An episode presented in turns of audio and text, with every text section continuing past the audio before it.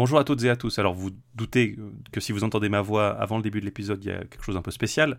Déjà, euh, j'aimerais vous souhaiter à toutes et à tous une très bonne année 2021 et vous présenter nos excuses à tous les deux pour le retard qu'a pris finalement ce, dernier épisode sur euh, Camelot, la deuxième partie de notre euh, examen approfondi de la grande saga francophone arthurienne de ces, disons, 15 dernières années.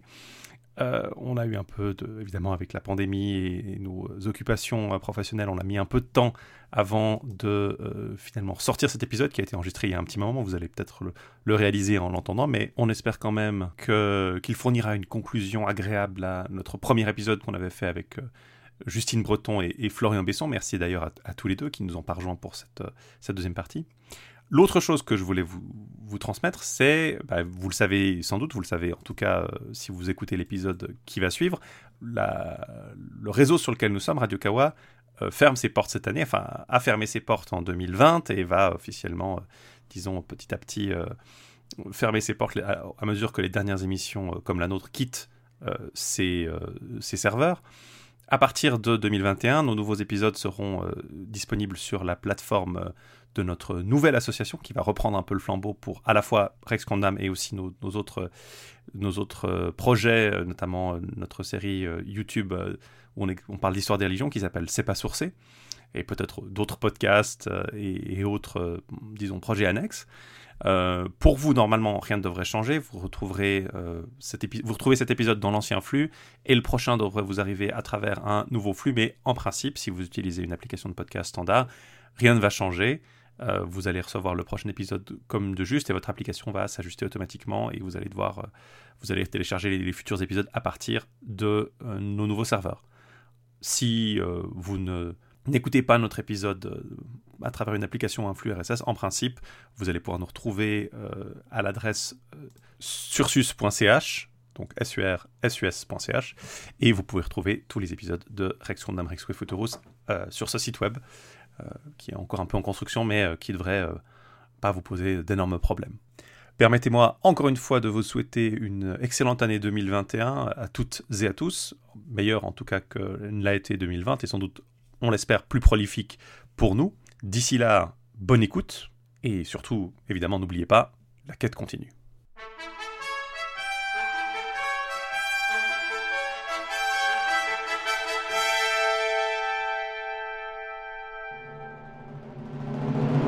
Rex Quandam, Rexque Futurus. Épisode spécial, Camelot, livres 5 et 6.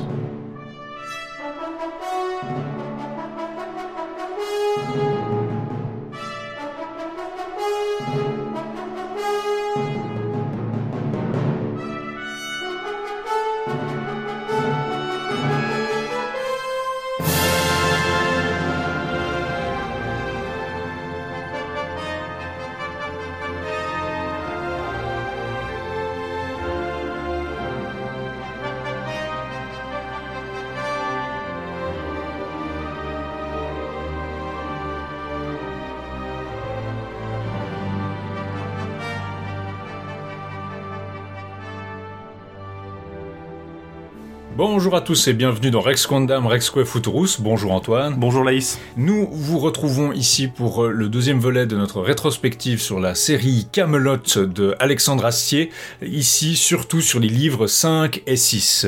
Alors avant de, nous plonger dans les euh, méandres de de Camelot euh, et de sa fin, on va peut-être juste vous mentionner un peu de de ménage d'abord avant, avant qu'on commence sérieusement. Euh, vous savez peut-être que euh, Radio Kawa va a fermé ses portes cet été. Vous écoutez encore cet épisode via le site de Radio Kawa, ce sera plus le cas pour longtemps, mais si vous êtes abonné au podcast, vous faites pas de soucis, le flux euh, suivra et vous continuerez à recevoir les, les épisodes dès que nous avons euh, fait notre dès que nous aurons fait notre transition euh, sur le site bah, de la nouvelle association qui va héberger Rex Condam Rex Futurus et nos autres créations et nos autres créations notamment notre web série C'est pas sourcé. vous nous retrouverez donc très bientôt sur sursus.ch comme, comme disait l'autre, l'intendance suivra. L'intendance suivra exactement.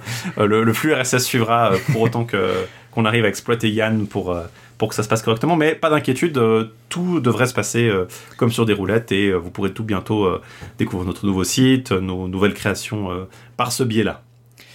Donc on va reprendre notre discussion de, de Camelot pour les deux saisons qui ont marqué le, le plus gros changement, je pense, de format euh, que la série avait eu euh, jusque-là.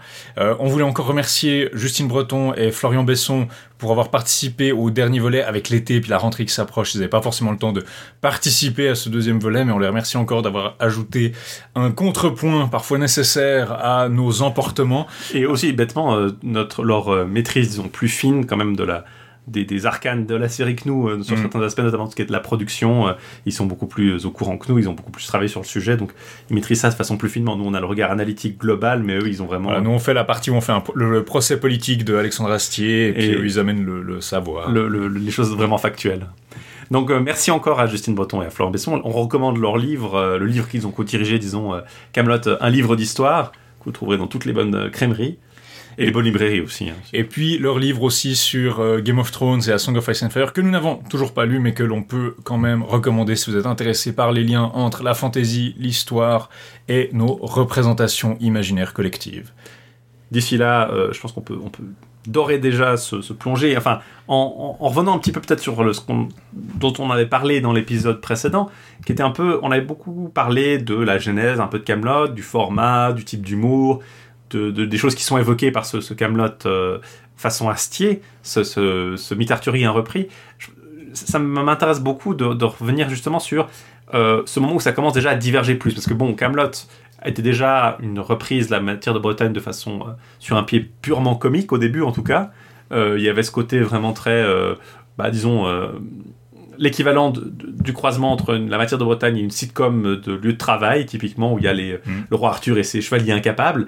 Mais je, je crois qu'il y a quand même quelque chose d'intéressant dans le fait que, à, à mesure que la série devient plus sérieuse avec les saisons 4, 3, 4, 5, 6, on ne se rapproche pas beaucoup plus pour autant nécessairement de la matière de Bretagne historique. hein. Alexandre Astier a beaucoup, Mhm. toujours beaucoup dit qu'il était intéressé par le fait que la matière de Bretagne c'est quelque chose où on peut ajouter sa pierre, mais on n'est jamais, on va jamais vraiment la dénaturer, même si on s'en éloigne des, des canons, parce qu'on on ne fait qu'ajouter sa petite pierre à l'édifice. Mhm. Et c'est vrai qu'il a pris ça très à cœur dès, dès le début, mais euh, ça s'est particulièrement vu, je pense, dans les, dès le moment où la série a euh, quitté un peu ce format euh, humoristique en épisodes courts de, de 3 minutes 30.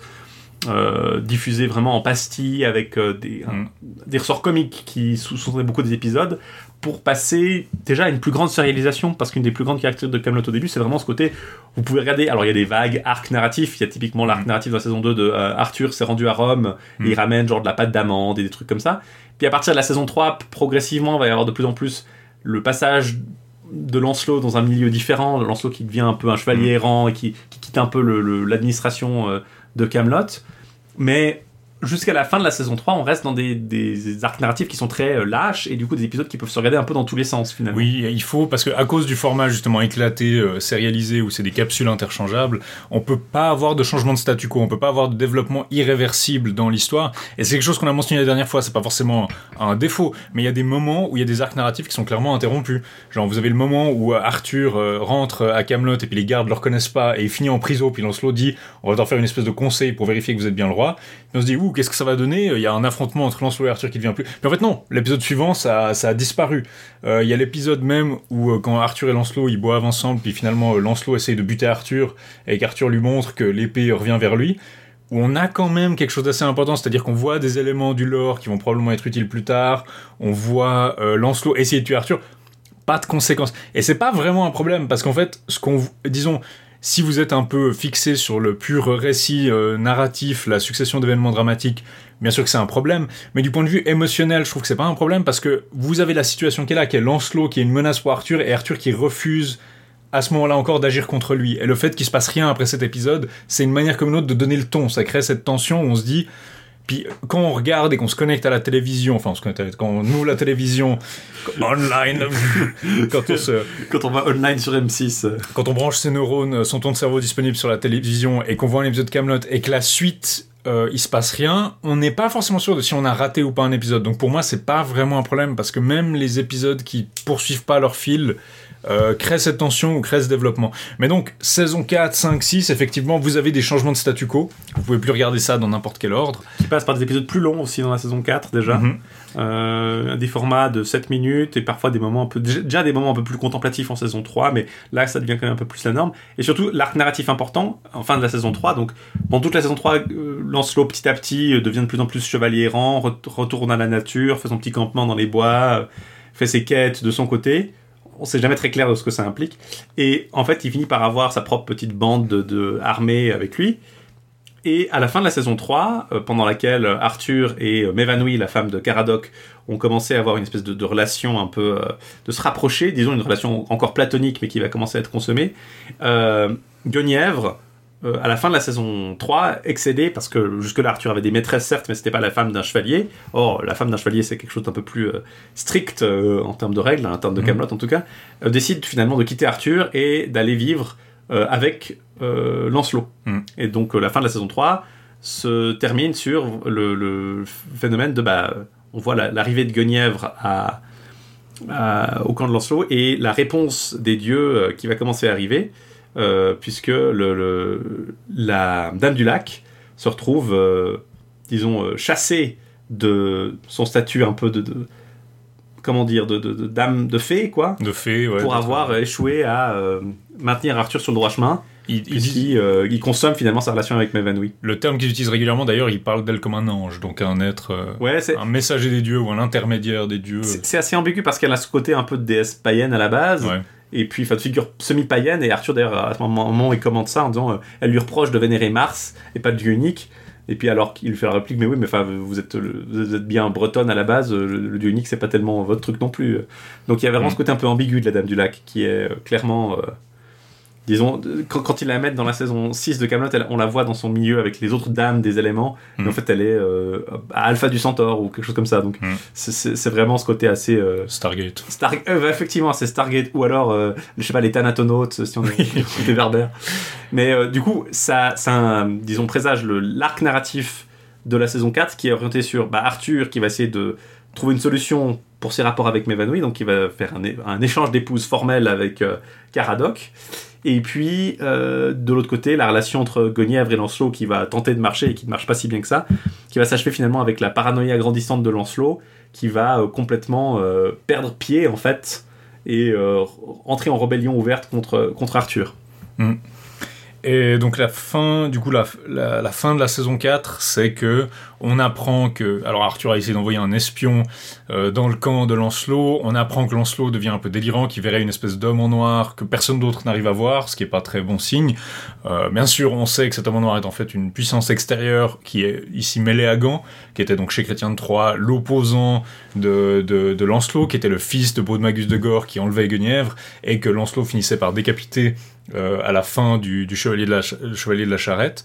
Là, Méléagan est de nouveau un antagoniste de Lancelot, puis il est vraiment un peu le, comme j'avais dit, pour prendre un terme jungien, c'est l'ombre de Lancelot. Donc c'est tous les désirs reprimés de Lancelot, il essaie de les, de les agiter, de les, de les Il y a un peu ce côté euh, ouais, tentateur, tentateurs. euh, et émissaire du diable, peut-être. C'est pas, c'est pas très clair, hein, la, la figure de Mélagon. Est-ce que c'est c'est une punition des dieux euh, est-ce que c'est une punition des dieux ou est-ce qu'il était de toute façon opposé au projet d'Arthur et du Graal et de la table ronde? Il a l'air de dire plusieurs fois qu'en fait, c'est pas vraiment l'échec d'Arthur dans la quête du Graal qui l'amène ici, c'est qu'il détestait le, le concept de base, en fait. Il le dit C'est assez assez clairement peu à clair parce qu'il y a le, le côté de la réponse des dieux. Il Mhm. est censé être la réponse en fait, selon la saison 4, qui fait une prophétie en fait euh, euh, autour du changement de, de femme d'Arthur, l'abandon de la quête, et qui déclenche justement la colère des dieux et l'arrivée de cette réponse. Donc est-ce qu'il est vraiment un, un Satan dans le sens euh, biblique à l'origine, qui est le, le- un ange, mais Un euh, opposé. un- pas un, un opposant, mais contrôlé par Dieu, mais qui va euh, avoir ce rôle un peu de, de la du, du tourmenteur, euh, mais sous contrôle divin, ou alors est-ce qu'il est vraiment une puissance externe? Ce que la saison 6 suggère quand même déjà un petit peu? Il a l'air d'avoir. En fait, il a l'air. Dans la saison 6, ça sous-entend qu'il a un plan qui va plus loin. Et ce qu'il dit même à la Dame du Lac laisse entendre qu'effectivement, euh, lui, il voulait voir tout ça capoter de toute façon, donc c'était plus le prétexte pour qu'il puisse intervenir. Et euh, probablement Mélagan qui est joué par euh, comment il s'appelle Carlos Carlos Brandt euh, Carlo Brandt oui euh, nationalité suisse d'ailleurs un, un comédien de chez nous euh, qui est assez qui est assez assez fort là, de- dans ce rôle je trouve Oh, il, il a une présence, il a une il a- incarnation extrêmement. euh, il est habité, mais il, il ajoute un peu un registre. euh, je trouve assez. Ce que j'aime beaucoup avec la saison 5, c'est comment elle arrive à jouer sur différents registres euh, de jeux. Et comment Astier en fait arrive à mieux jouer avec ses, ses, ses personnages. On va reparler un peu après du, du casting, je pense, à la, un peu. Faut qu'on en fait le bilan pour résumer. total. ouais. Mais je trouve qu'une des forces de la saison 5, vraiment, qui à mon avis peut expliquer une part de son succès, c'est que Astier disait justement qu'il écrivait vraiment pour ses acteurs. C'est-à-dire qu'il écrivait en se disant, tiens, ce serait marrant d'avoir Franck Pitiot qui, qui dit ça. Ce serait marrant d'avoir un tel qui dit ça. Euh, ce serait marrant d'avoir le personnage, voilà, Getno, euh, qui dit ça. Puis il, il pensait vraiment à ses acteurs et à leur diction et à leur façon de jouer et de le, le comique duquel ils rebondissent les uns des autres et comment il pouvait mettre ça en scène. Puis il disait des fois, bah des fois il y a une réplique, je la fais, on joue, ça marche pas, je l'efface. Et du coup, à mon avis, c'est ça qui fait que la saison 5 est si bonne, c'est parce que ça fait des années qu'il bosse avec ces gens. Mhm. Et que les nouveaux qui fait venir, bah c'est clairement des types excellents. Ça va être bah, Christian Clavier, Alain Chabat qui s'insère sans aucun problème dans le jeu d'acteur de, de Ouais, la parce que saison bon, 5 parce on que c'est des- beaucoup de choses qui sont clavier, mais c'est un bon acteur. c'est un bon acteur et puis Alain, Cha- Alain Chabat qui sont à bien des titres des inspirateurs de, euh, de du, non, ça, c'est clair. il- du il- comique et du normal type aussi de que jeu ça qu'on a. s'intègre parce qu'ils ils incarnent un genre d'humour, de, de jeu comique à la française qui est particulièrement compatible avec Camelot. Donc ça marche extrêmement bien. Saison 6, je pense, au contraire, où on a beaucoup de nouveaux acteurs. euh, je pense que ça explique en partie pourquoi ça ma- la magie marche pas aussi bien. Parce que c'est beaucoup de gens avec qui il a pas bossé pendant euh, 3, 4, 5 ans avant. Euh, même s'il est... Enfin, il y a des personnages qui marchent extrêmement bien. Le Checky Cario en, en, en gouverneur de la Bretagne désabusée, je trouve qu'il est. Il a une présence. Après, je suis pas sûr que ce soit Il toujours marche- très compatible avec oui. le reste. Mais la scène qu'il partage, les scènes qu'il partage avec Arthur, c'est très bien. Non, il, ma- Euh, il, il marche assez bien au mec fatigué et tout, qui s'énerve. Mais par exemple, je sais pas comment dire, je trouve que justement... Bon, on en reparlera pour la saison 6. On mais... peut-être euh, quand on sera dedans. Mais donc saison 5, euh, si on peut peut-être faire un petit résumé de, de l'intrigue globale, c'est Arthur qui est dans une qui après avoir maté la rébellion de Lancelot et le euh, arrêté un peu la tentative de putsch du roi Lot et des autres euh, seigneurs un peu du Oui, Nord, c'est ça la ligne dont on n'avait pas parlé, mais le, le, le putsch de Lancelot était plus ou moins soutenu. soutenu par Lot qui Lot, veut toujours manigancer Lot d'Orcanie, Dagonet qui est son, son chevalier bras droit et puis euh, avec euh, disons, comment il s'appelle l'autre le Galcin. Galcin voilà le, le Galcin d'Orcanie qui est son, son, son exécutant et puis bah, le, le- disons la volonté de la reine euh, la, la femme de Lot Anna qui est toujours euh, pour des raisons pas très bien expliquées enfin c'est plutôt, plutôt clarifié dans la saison 6 mais qui est censée être la C'est censé être la fille du duc de Cornouailles. Voilà, Gorlais, euh, Voilà, ouais. contrairement à d'autres versions où là, les, les sœurs d'Arthur sont pas forcément ses demi-sœurs, là c'est vraiment la fille de Gorlais et Uther ayant tué son père, elle en veut, elle a une dent contre Arthur quoi. Euh, puis donc, Arthur n'a pas. Donc, c'est un peu une des, des grandes ficelles de, de justement la tension avec Arthur, c'est qu'il veut pas agir. C'était, il voulait pas agir contre Lancelot, il voulait pas entrer en guerre ouverte contre lui. Et puis, donc, la saison 5, on va voir qu'il va se créer des clans séparatistes de, de plus en plus nombreux. Euh, avec Caradoc et Perceval qui font leur, Yvain et Gauvin qui en font un. En fait, Yvain et Gauvin, on leur crée un clan séparatiste parce que justement il dit je veux pas lui demander de choisir entre son père et son oncle, donc euh, il va lui permettre de créer un clan séparatiste. C'est pas très bien, mais voilà, c'est la logique derrière. Et du coup, il y a vraiment ce morcellement de la table ronde qui se fait. Mais Arthur doit quand même rétablir son autorité. Puis alors, euh, il y a des gens qui lui disent bon, il faudrait soit que tu me fasses un héritier, bon, c'est pas, c'est un peu hors de question, soit replanter l'épée. Puis alors, on apprend que ce qui, la scène qui s'est produite dans le Merlin en prose, donc la première fois qu'on avait l'épée dans le rocher qui était apparue, les barons veulent pas accepter l'autorité d'Arthur, donc ils replantent l'épée. Tout le monde peut réessayer de se péter les veines à la tirer. Il la ressort, il la remet, il la ressort. Et il se légitime en fait. Et il se relégitime de plus en plus à- à- au fil du temps. Et euh, Astier reprend ce motif-là, puis donc il replante l'épée, puis tout le monde va pouvoir venir essayer de la tirer, puis à la fin il va pouvoir la reprendre. Le twist, c'est que Arthur, à mesure qu'il déprime, une fois qu'il est face à l'épée euh, et face à, disons, ses propres échecs, etc., il ne, il ne la reprend pas. Et il dit qu'il a échoué. euh, sans essayer de la reprendre. Et du coup, euh, le royaume de l'ogre est dans un problème de succession, c'est-à-dire qui va pouvoir succéder à Arthur si personne n'enlève jamais. On fait venir un jurisconsulte pour ça, puis ensuite différents rois vont se succéder. Donc la reine a le pouvoir, euh, Guenièvre a le pouvoir d'en nommer un.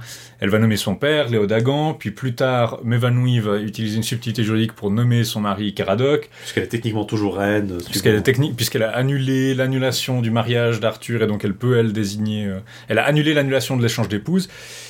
Et donc, pendant que ces régents se succèdent, Arthur, lui, euh, se demande justement s'il n'a pas un héritier quelque part, parce qu'il a couché avec plein de, filles à travers le, de femmes à travers le pays. Il y avait une, il y avait la, fille de Getno qui était enceinte d'Arthur probablement. On l'avait vu dans un épisode précédent.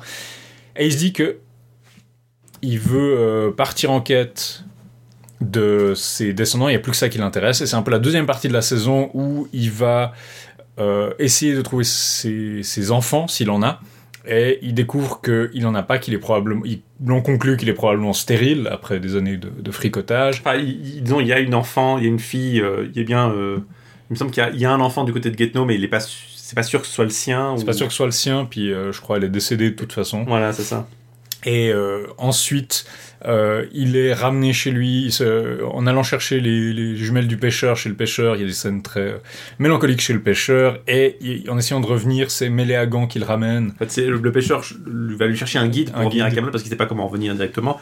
Et euh, c'est Méléagan, en fait, effectivement, qui va euh, prendre ce rôle. Et en fait, en le ramenant pendant tout le long du dernier épisode de la saison, il va lui saper son moral en fait, en le faisant passer par la maison de son père adoptif, Antor, qui était celui qui avait ou Hector, je sais pas comment il s'appelle, Antor, je crois, je hein, crois Antor, Anton ouais. ou Anton peut-être, Anton, ouais. euh, dans la version euh, de Camelot, euh, qui est un vieil homme, qui est un paysan, artisan, mais pas tellement, comme comme on disait, plus paysan que chevalier dans la, dans, dans, comme on disait dans Camelot avant. Euh, qui Joué est joué par Guy Bedos. qui est une des grandes, euh, grandes figures, disons, d'inspiration comique de, de C'est ça que dis, la, la saison 5, tu regardes les invités que t'as, puis t'es là, oui, bon, forcément, ils, savent, ils euh, savent faire vivre une scène et tout, donc pour moi, c'est un peu la meilleure saison, quoi. il va être confronté à- à- au fait qu'il a jamais, qu'il est jamais vraiment, qu'il soit jamais vraiment retourné voir en, Anton. Euh, il est confronté dans une euh, espèce de fête foraine chez des, des forains à son ami euh, Prisca, qui est, qui est une voyante en fait qu'il a connue à Rome. Et avec ces forains, il y a deux événements qui se déroulent. Déjà un en, essayant de jouer le, de rejouer, disons le, conte du garçon qui jouait au loup. Euh, Arthur est forcé de jouer le loup et est forcé par Méléagan en fait de terrifier toute la toute l'assistance. Et puis euh, Prisca lui prédit également, sous l'influence de Méléagan, en fait, qu'il la possède, euh, qu'il n'a pas d'enfant. En fait, elle lui dit qu'il est infécond sous l'influence divine. Mais on ne sait pas si c'est vraiment Méléagan qui le sait et qui le dit à Arthur, ou est-ce que c'est simplement... euh, c'est pas très clair pour moi. Est-ce que c'est vraiment... Est-ce que c'est- pas clair si c'est vrai ou si. euh, C'est ouais. vrai que Méléagan le sait et que du coup il utilise Prisca comme véhicule pour ça, ou alors est-ce que c'est simplement un mensonge de Méléagan pour pousser Arthur au suicide, euh, puisque c'est visiblement la décision qu'il prend. Enfin, en revenant à, Ro- à- en revenant à Camelot, il est confronté à, à son échec. Il a une espèce de séance de table ronde où il est assis entre, sur un tabouret littéralement entre deux chaises et où euh, Caradoc euh, et les autres euh, chevaliers lui font un peu le mettre le nez dans son échec puis euh, il se justifie disons en disant qu'il a quand même essayé malgré les difficultés et puis euh, finalement euh, Fi- Finalement, il y a une autre série de mécanismes. Donc ça, c'était pendant le voyage d'Arthur. Il y a une autre série de causes et conséquences qui s'est mise en branle. Pendant que Léodagon était au pouvoir, il a voulu euh, réenvoyer des troupes sur certains avant-postes qui étaient un peu désaffectés depuis longtemps. Et du coup, Lancelot, qui était parti pour tuer Arthur, se retrouve à une tourelle où se trouve Lionel, son, son cousin, et Bohort. Euh, qui en fait il avait précédemment au sommet d'une montagne euh, tenté euh, Méléagan lui avait demandé de tuer le prochain voyageur qui passerait et il se trouvait que c'était Lionel. Lancelot avait refusé de le faire en disant je, je tue pas mon cousin. Et donc euh, Lionel, en voyant Lancelot, décide de lui tirer dessus alors que Bohort n'a pas envie. Et euh, Lancelot se prend une belle flèche dans, dans, dans l'épaule. Il est retrouvé notamment par la Dame du Lac qui dit que bah si c'est parce qu'il était si indiscipliné quand il était petit que les dieux ne l'avaient pas choisi comme élu et qu'il s'était reporté sur Arthur et que notamment elle avait jamais pu rien lui apprendre, même pas la, la de guérison des plaies. Et puis Lancelot essaye de se rappeler et à force il arrive à se rappeler la comptine, à se guérir, à retourner ramper dans sa caverne où Méléagan vient euh, se, se moquer de lui plus ou moins parce que Méléagan avait sous-entendu vous êtes sûr que vous allez pas vous faire euh, balancer une flèche et Lancelot disait que les avant-postes étaient désaffectés qu'il les connaissait bien parce que c'était lui qui était en charge de ça pendant des années. Et donc, Lancelot guéri veut revenir à Camelot tuer Arthur. Arthur est de retour à Camelot. Il va euh, prendre un, un bain et puis Guenièvre lui dit de se détendre, etc. Et puis Euh, quand Lancelot euh, défonce la porte pour venir le tuer, il découvre qu'Arthur s'est ouvert les veines et euh, met la main sur ses plaies avec une espèce de petite aura magique qui laisse penser qu'il va Qu'il est un Time Lord en fait. qu'il est total Un seigneur du temps. un seigneur du temps. C'est littéralement, le- j'ai regardé ça tout à l'heure, c'était littéralement le même effet en fait. T'as vraiment la, la- les particules de- de- d'énergie euh, jaunâtre comme ça qui, qui quittent la main, puis t'as vraiment l'impression qu'il va se régénérer, puis utiliser l'énergie de la régénération pour soigner, Pour soigner. pour soigner Arthur. Ça, ça a ce côté un peu Doctor Who qui, qui est assez amusant comme ça quand tu le vois dans Je, le je dois dire que je dois critiquer le dernier plan de la saison parce que il y a ce fondu au noir immédiatement quand Lancelot met la main. Et je me rappelle quand je l'ai vu à la télé en prime time, donc quand il a été diffusé la première fois et que je l'ai vu, c'était pas clair du tout sur ma vieille télévision qu'il y avait une espèce de truc brillant. Donc on comprenait pas immédiatement que Lancelot allait utiliser la magie, genre vu le thème de la série et qu'il avait utilisé de la une Magie pour routine de guérison des plaies, c'était le truc logique. Puis effectivement, en voyant des gens qui en parlaient sur internet, j'étais ah bah oui évidemment qu'il a fait ça. Mais je me rappelle qu'à l'époque sur ma télé, euh, peut-être que le plan aurait duré, pu durer plus qu'une demi seconde quoi pour moi. Oui, c'était pas très. euh, Il y a beaucoup de. Je, je mélange les critiques. Mais donc c'était voilà l'intrigue de la saison 5 de Camelot. Il y a d'autres choses. Il y a Christian Clavier qui joue un jurisconsulte euh, assez drôle, Alain Chabat qui joue le duc d'Aquitaine, François Rollin qui joue toujours le roi Lot, splendide dans son dans son dans cette espèce de rôle d'humour un peu euh, un peu glacé et très théâtral. Euh, donc vraiment pour moi. Saison 5, ça doit être la meilleure saison de Camelot. Euh, je me rappelle que je discutais en, plus, c'était 2008-2009. Euh, je parlais avec des gens qui euh, me disaient justement que eux, ils avaient vraiment pas aimé les dernières saisons de Camelot, que pour eux, les deux premières, c'était vraiment le- la base et qu'ils les remattaient en boucle. Et je me rappelle qu'à l'époque, ça avait pas été si bien reçu, mais moi, déjà à l'époque, je trouvais que c'était probablement la plus drôle. Honnêtement, c'est celle qui a les Ah, blagues qui me font le plus rire. il y a des très bonnes répliques, il y a il y, a, quand même un humour qui persiste, et c'est une structure un peu bizarre parce que la, la saison avait été diffusée en espèce de épisode condensé en prime time en deux, en deux parties. Donc d'abord la partie euh, de la, hum, les pères plantés, qui joue la moitié de la saison, en gros, enfin Mhm. la, moitié, la première moitié de la saison, qui avait été diffusée d'abord en deux, en deux gros ce soirées qui ne contenaient pas tout, mais qui contenaient disons l'essentiel de l'intrigue. Puis après il y avait des épisodes doubles, donc comme la saison 4 tous les soirs, qui reprenaient l'essentiel euh, de la série avec la, pour le coup plus d'humour, des scènes qui avaient été coupées, des épisodes longs.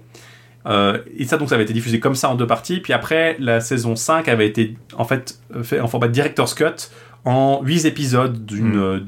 Entre une quarantaine de minutes et une heure, plus proche d'une heure d'ailleurs, qui eux pour le coup contenaient tout toute la matière euh, qui était diffusée plus ou moins selon les chapitres en fait qui étaient l'équivalent des anciens épisodes de, de diffusés dans les capsules habituelles. C'était un- une structure un peu bizarre, mais qui faisait que du coup, euh, certaines arcs narratifs, les arcs narratifs sont assez séparés, disons. Typiquement, il y a des moments où ils se croisent, mais il y a euh, tout ce qui arrive à, euh, à, au- à Caradoc et Perceval qui font de leur clan séparatiste dans la taverne d'à côté, euh, les, le clan euh, de, de- de- des aventures de, de Gauvin et Yvain.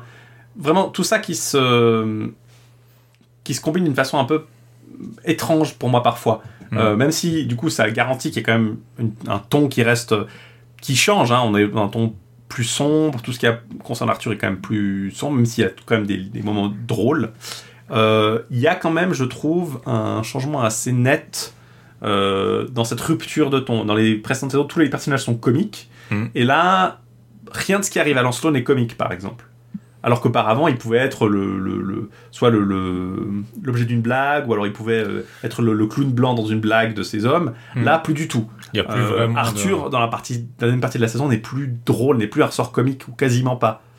Et par moments, ça se. Disons. Bah, ça, ça se tient parce que, comme je disais pour les saisons précédentes, c'était un peu. Lancelot et Arthur, c'était les deux personnages qui étaient clairement à part. C'était les deux qui étaient ni complète, ni démesurément cyniques, ni démesurément idiots.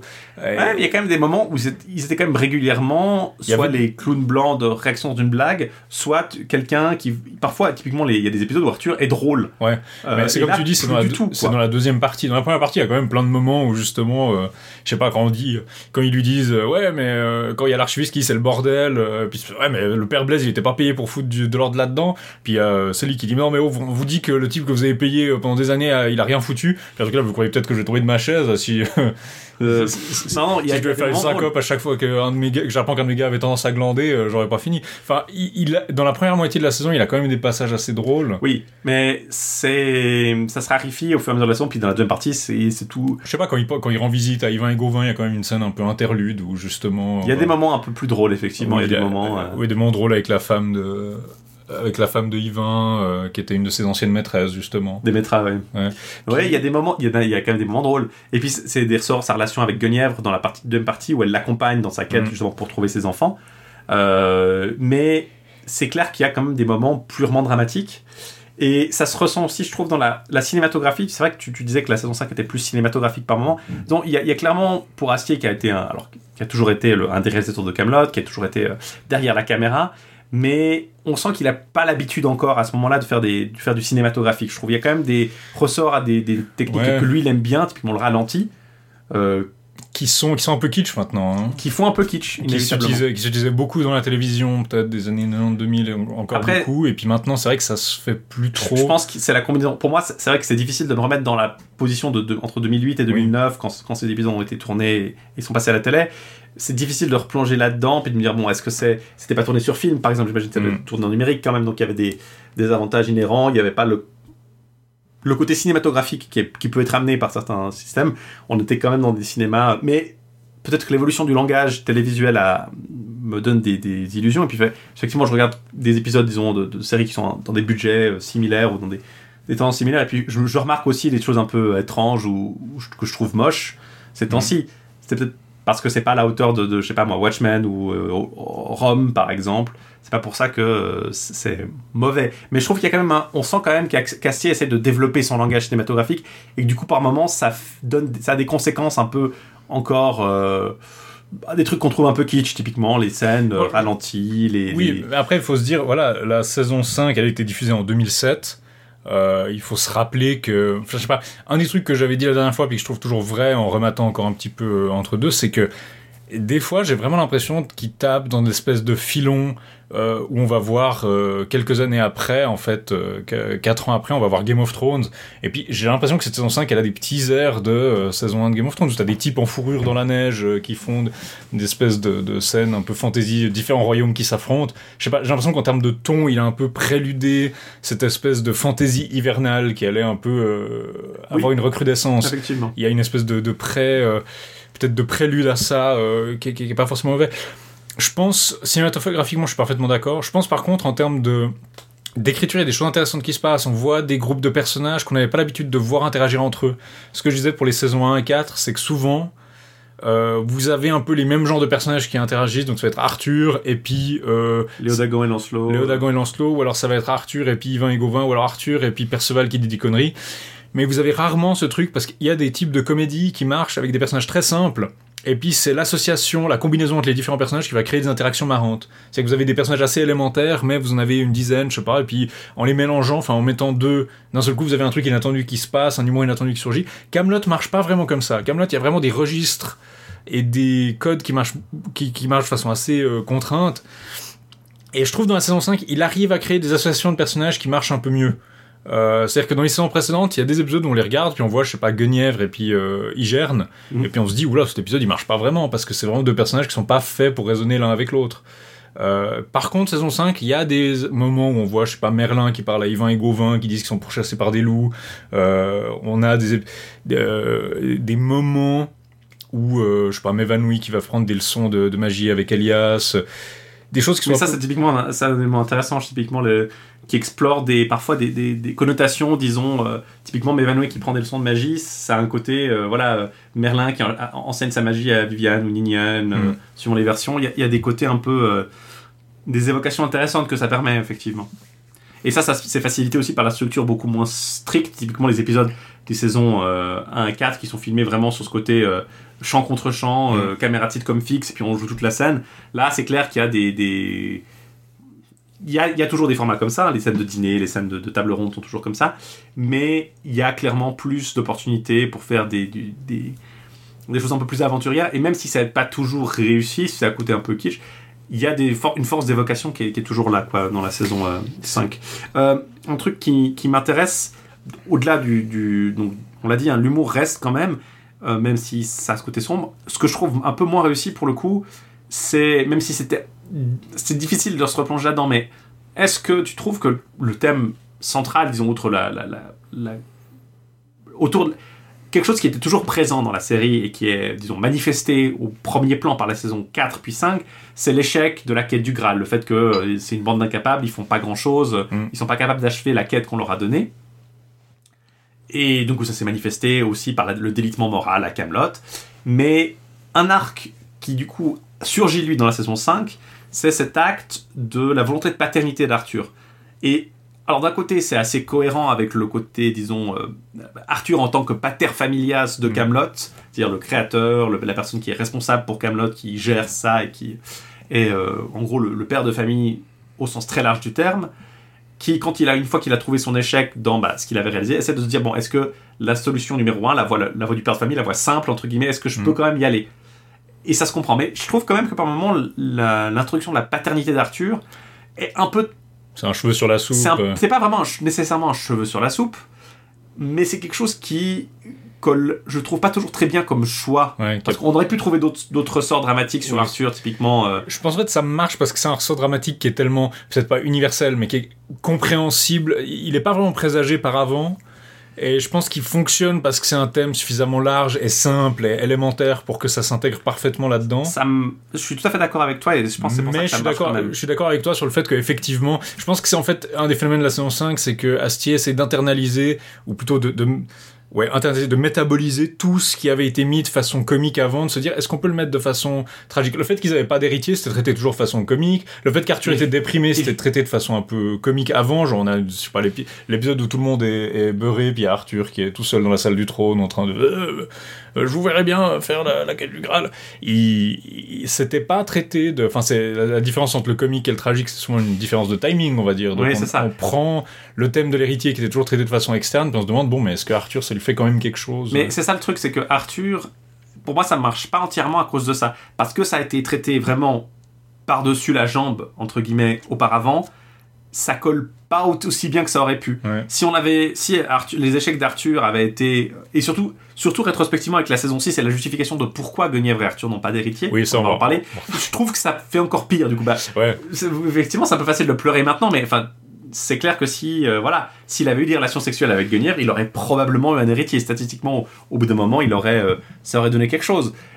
Bon, pas- Si, si Méléagand avait euh, effectivement peut-être qu'il est effectivement un fécond. un fécond, effectivement. Mais voilà, le côté, comment dire, que ce soit ça qui, qui sente toute la seconde partie, Toute la seconde partie. c'est un peu fragile pour moi. Mais je pense aussi qu'une des idées, c'est que c'est pas vu comme un développement sain ou naturel de la, de la pensée d'Arthur. Il, a- cette discussion avec Guenièvre après qu'il a abandonné Excalibur, et il dit il y a plus que ça qui. Il y a vraiment cette scène assez intense où ça zoome sur lui pendant qu'il y a la musique euh, qui, qui, grimpe et puis qui dit euh, Je veux retrouver ma descendance, il y a plus que ça qui m'intéresse. Pour moi, c'est pas montré comme quelque chose de sain, c'est montré comme Arthur est vraiment genre au fond du trou et il se trouve une espèce de distraction plutôt que de se buter. Il se dit Bah, je vais voir si j'ai pas des enfants, puis c'est un peu une espèce de de fuite en avant pour lui, de, de fuite, de, trouver ça. Et puis, bah, quand il en a pas, ben voilà.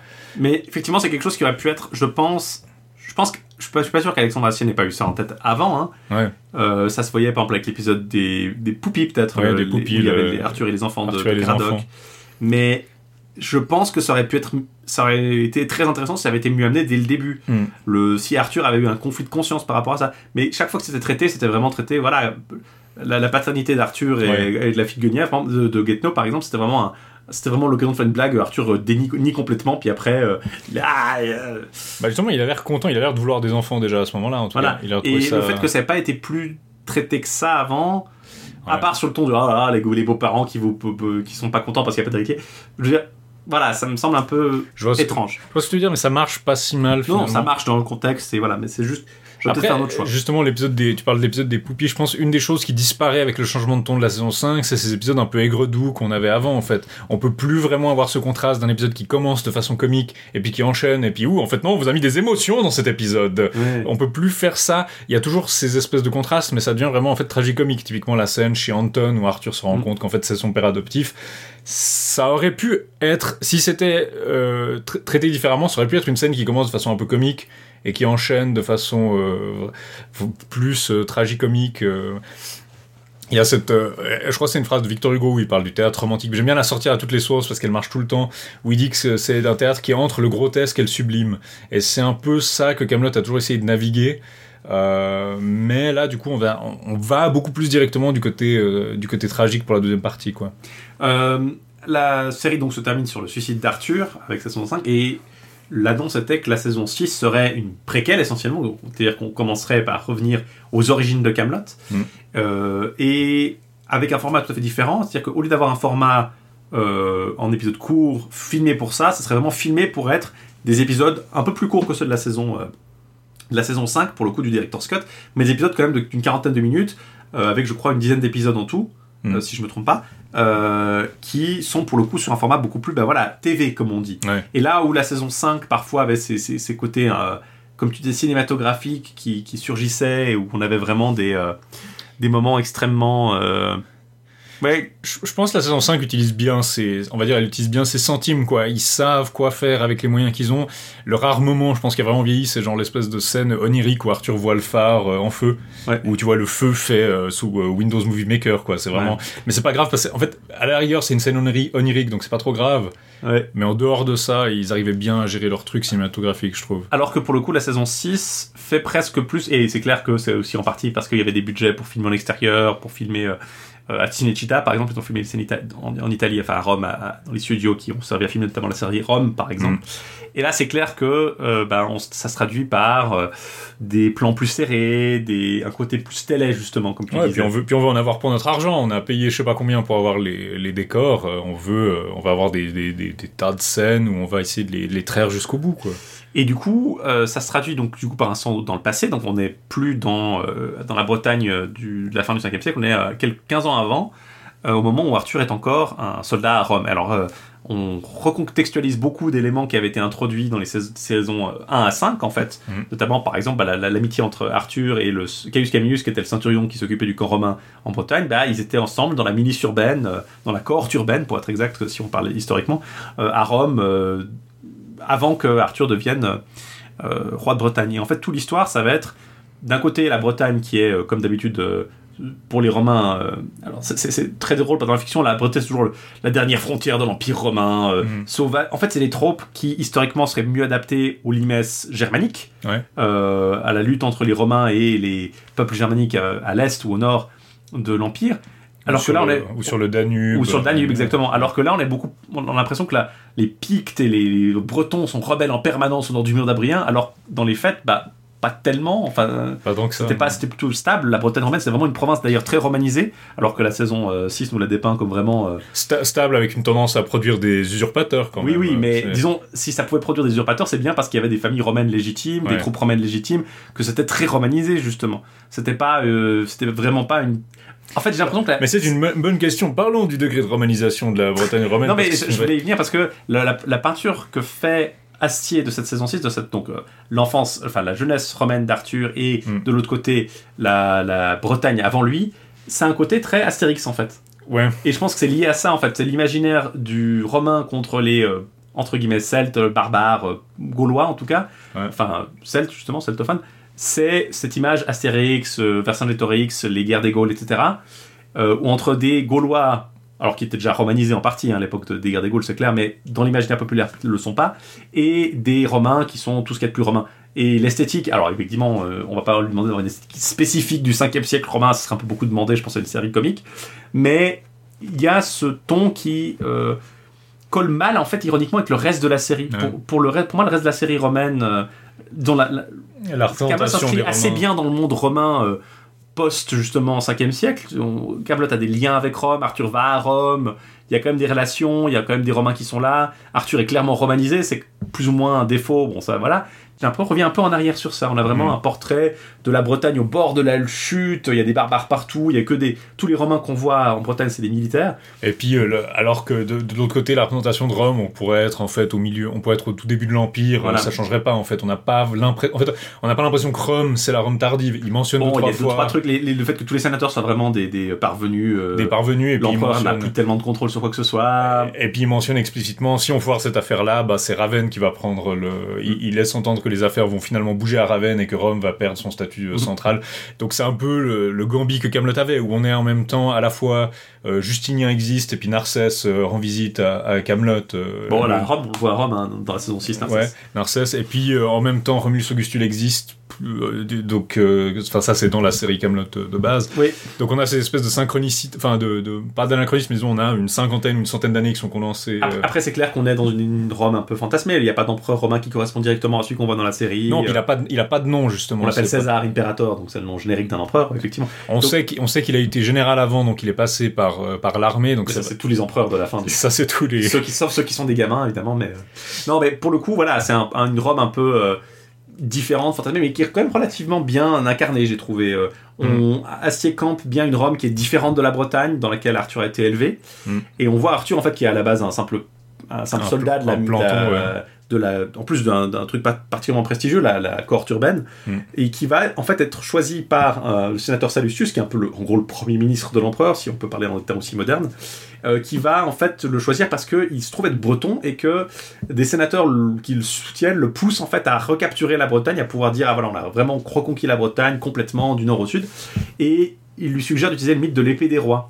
Et en fait il se trouve qu'Arthur est un breton, donc peut, peut justifier l'épée des rois, puis qui se trouve avoir enlevé cette épée des rois, selon ses histoires, euh, de, en tout cas qui raconte à- au sénateur, et donc il va instantanément être de, utilisé comme un pion par les sénateurs, qui vont l'utiliser pour, euh, pour le mettre à la tête de la Bretagne, pour qu'il soit accepté par les Bretons. Comme un comme un prête-nom, comme ils le on, disent. on va les dire un prêtre, non littéralement. Et en fait, le, du côté romain, donc la série va se concentrer sur le- les efforts des sénateurs pour faire d'Arthur vraiment un, un général euh, qui va être nommé comme ça, alors qu'il n'a pas du tout l'expérience ou le, le passé pour. Les efforts d'Arthur pour s'adapter à cette situation, lui qui, doit, qui a son même sa petite vie à- avec ses, ses copains soldats, Ouais, son en- meilleur ami Appius Manilius. En quelques semaines, il devient un général guatémaltèque euh, couvert de médailles. euh. euh. Et de l'autre, la Bretagne, où euh, Léodagan et les autres seigneurs bretons qu'on avait vus euh, dans les saisons 1 à 5 de Camelot vont toujours mener leur offensive contre les, les Romains et vont finalement, une fois qu'Arthur les rencontre, euh, accepter de se soumettre à lui à condition qu'il chasse les Romains. Parce que Arthur, ce, que les Romains savent pas, c'est qu'il a vraiment la légitimité parce qu'il est le fils du précédent grand roi breton, Pendragon, Mhm. Luther Pendragon, et que de ce fait-là, bah, il a une légitimité si, que les Romains n'ont pas. Mhm. Mais il a une légitimité non pas en tant que seigneur romain, mais en tant que seigneur breton. Ouais. Et euh, il va faire un double jeu, en fait. Il va euh, parvenir à s'allier avec tous les Bretons, unifier la Bretagne, mais en échange, il va euh, botter le cul des Romains dehors, en fait. Dans une espèce de, de justification de la, de la- du retrait romain de la Bretagne, qui pour le coup est, est intéressant parce qu'il se passe à une époque où, où ça s'est plus probablement passé que l'idée générale que les Romains sont partis d'un coup en 410, puis ils ont Mm. tout abandonné derrière, mais qui se fait au prix du, que l'image de la Bretagne qu'on a, c'est vraiment des Bretons qui sont pas du tout romanisés. Quoi. Puis de façon assez marrante, il y a des espèces de, de synchronicité où en fait la plupart des gens seraient assez disposés à accepter Arthur comme souverain sur place, mais euh, les, le- les partisans d'Arthur dans le père Blaise Merlin et tout s'imaginent que bon ben en fait il faudrait que vous épousiez la fille de Léodagan parce que c'est le seul moyen de le faire accepter, puis Léodagan de l'autre côté il veut faire épouser sa fille parce qu'il dit que c'est le seul moyen de- d'entrer dans ses bonnes grâces, alors que probablement ça aurait pu se faire sans le mariage. Oui, mais que les deux camps sont persuadés que c'est la seule alliance qui permettrait euh, ce point de rencontre, et du coup le mariage devient encore plus arrangé, parce que même les gens qui l'ont arrangé auraient pas eu si, avaient pas si intérêt que ça à le faire en fait. Et, et donc ça, ça crée encore un degré de plus. Et puis il y a une autre explication qui est ajoutée sur le fait de pourquoi Arthur ne peut pas consommer ce mariage, c'est que dans son ascension, on l'a confié à une préceptrice qui devait lui apprendre les bons usages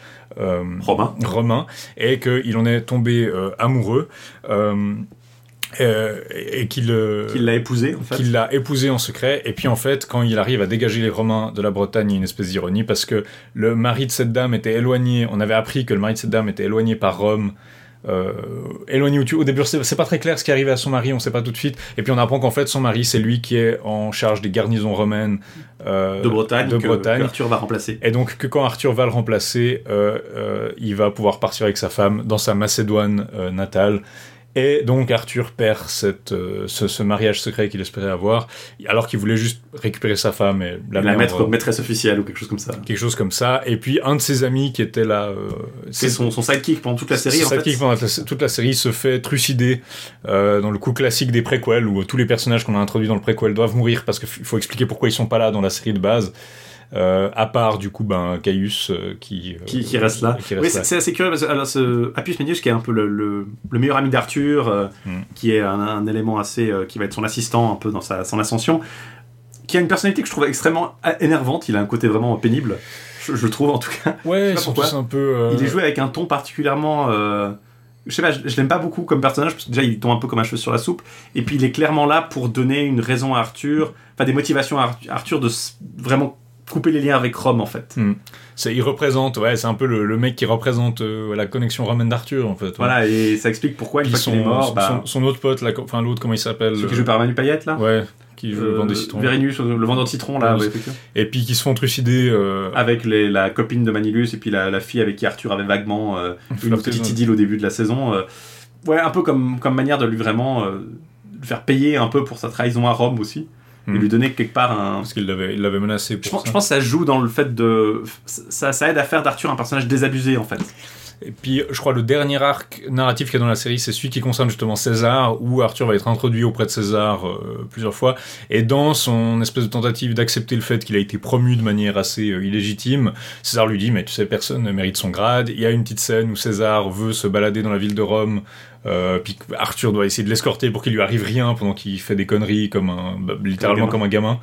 Et euh, finalement, on voit la, la série se termine notamment sur la, la mort de justement ce César qui se qui s'ouvre les veines dans sa dans Baignoire. sa, dans sa baignoire ou slash, pis- slash piscine vu Oui, c'est clairement ça. c'est c'est carrément une piscine. Sous l'influence de Méléagan. Sous l'influence de Méléagan, on voit justement Méléagan qui dit, en fait, on le voit discuter face caméra, euh, raconter une scène où un petit garçon avait amené des pâtisseries pour le général, mais voulait pas lui donner parce qu'il croyait pas que c'était le général. Et puis à la fin de la journée, il a fini par accepter de lui donner.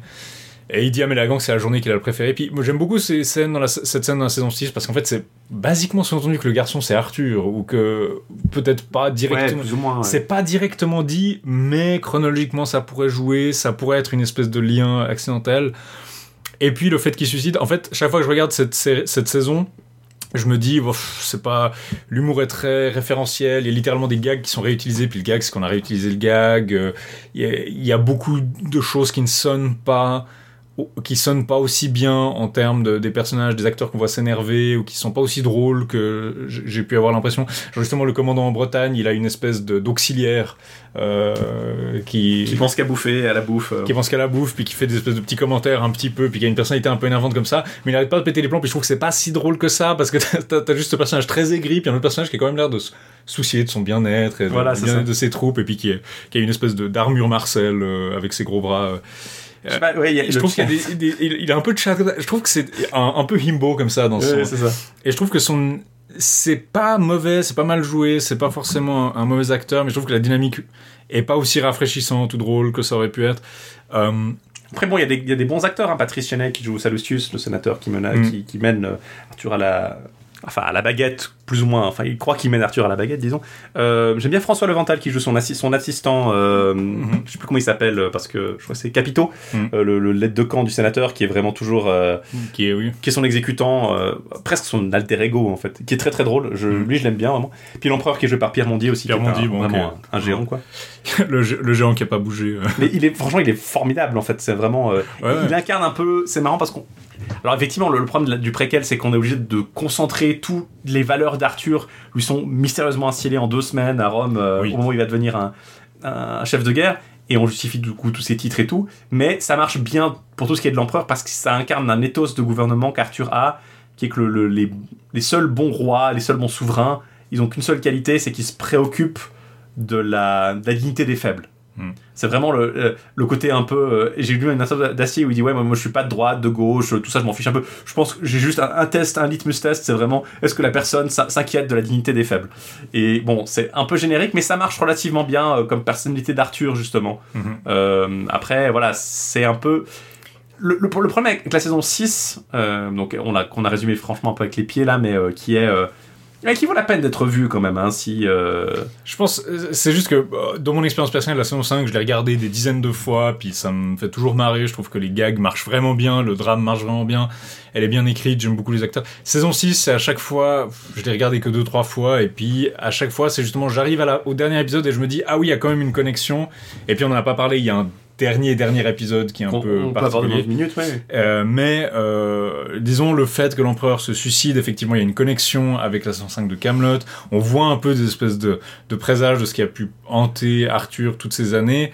Euh, Mais il y a ce côté vraiment préquelitiste qui cherche à tout relier à un moment ouais, donné particulièrement, euh, disons, réduit. Ouais. Un, un des, un des trucs intéressants. Surdéterminer Voilà. vraiment le. Pour le coup, un des trucs que je trouve intéressant avec les préquels de Star Wars, c'est que il y a, les préquels sont étalés dans le temps et cherchent pas forcément à tout raconter en un seul film ou, à- ou une succession d'événements de A à Z. Il Mm. y a vraiment ce côté avec les trois périodes temporelles des préquels qui se prête relativement bien à expliquer voilà, certaines choses de la vie d'Anakin à, à travers plusieurs époques. Euh, et là, pour le coup, je trouve que ça aurait été plus intéressant de voir une des préquels donc, le sous-entendu de la. Parce qu'il faut que si on aborde le dernier épisode de la saison 6, on comprendra peut-être plus clairement. C'est que ce dernier épisode euh, s'ouvre sur Arthur qui raconte sa vie avant Camelot à, au père Blaise, en fait. Mm.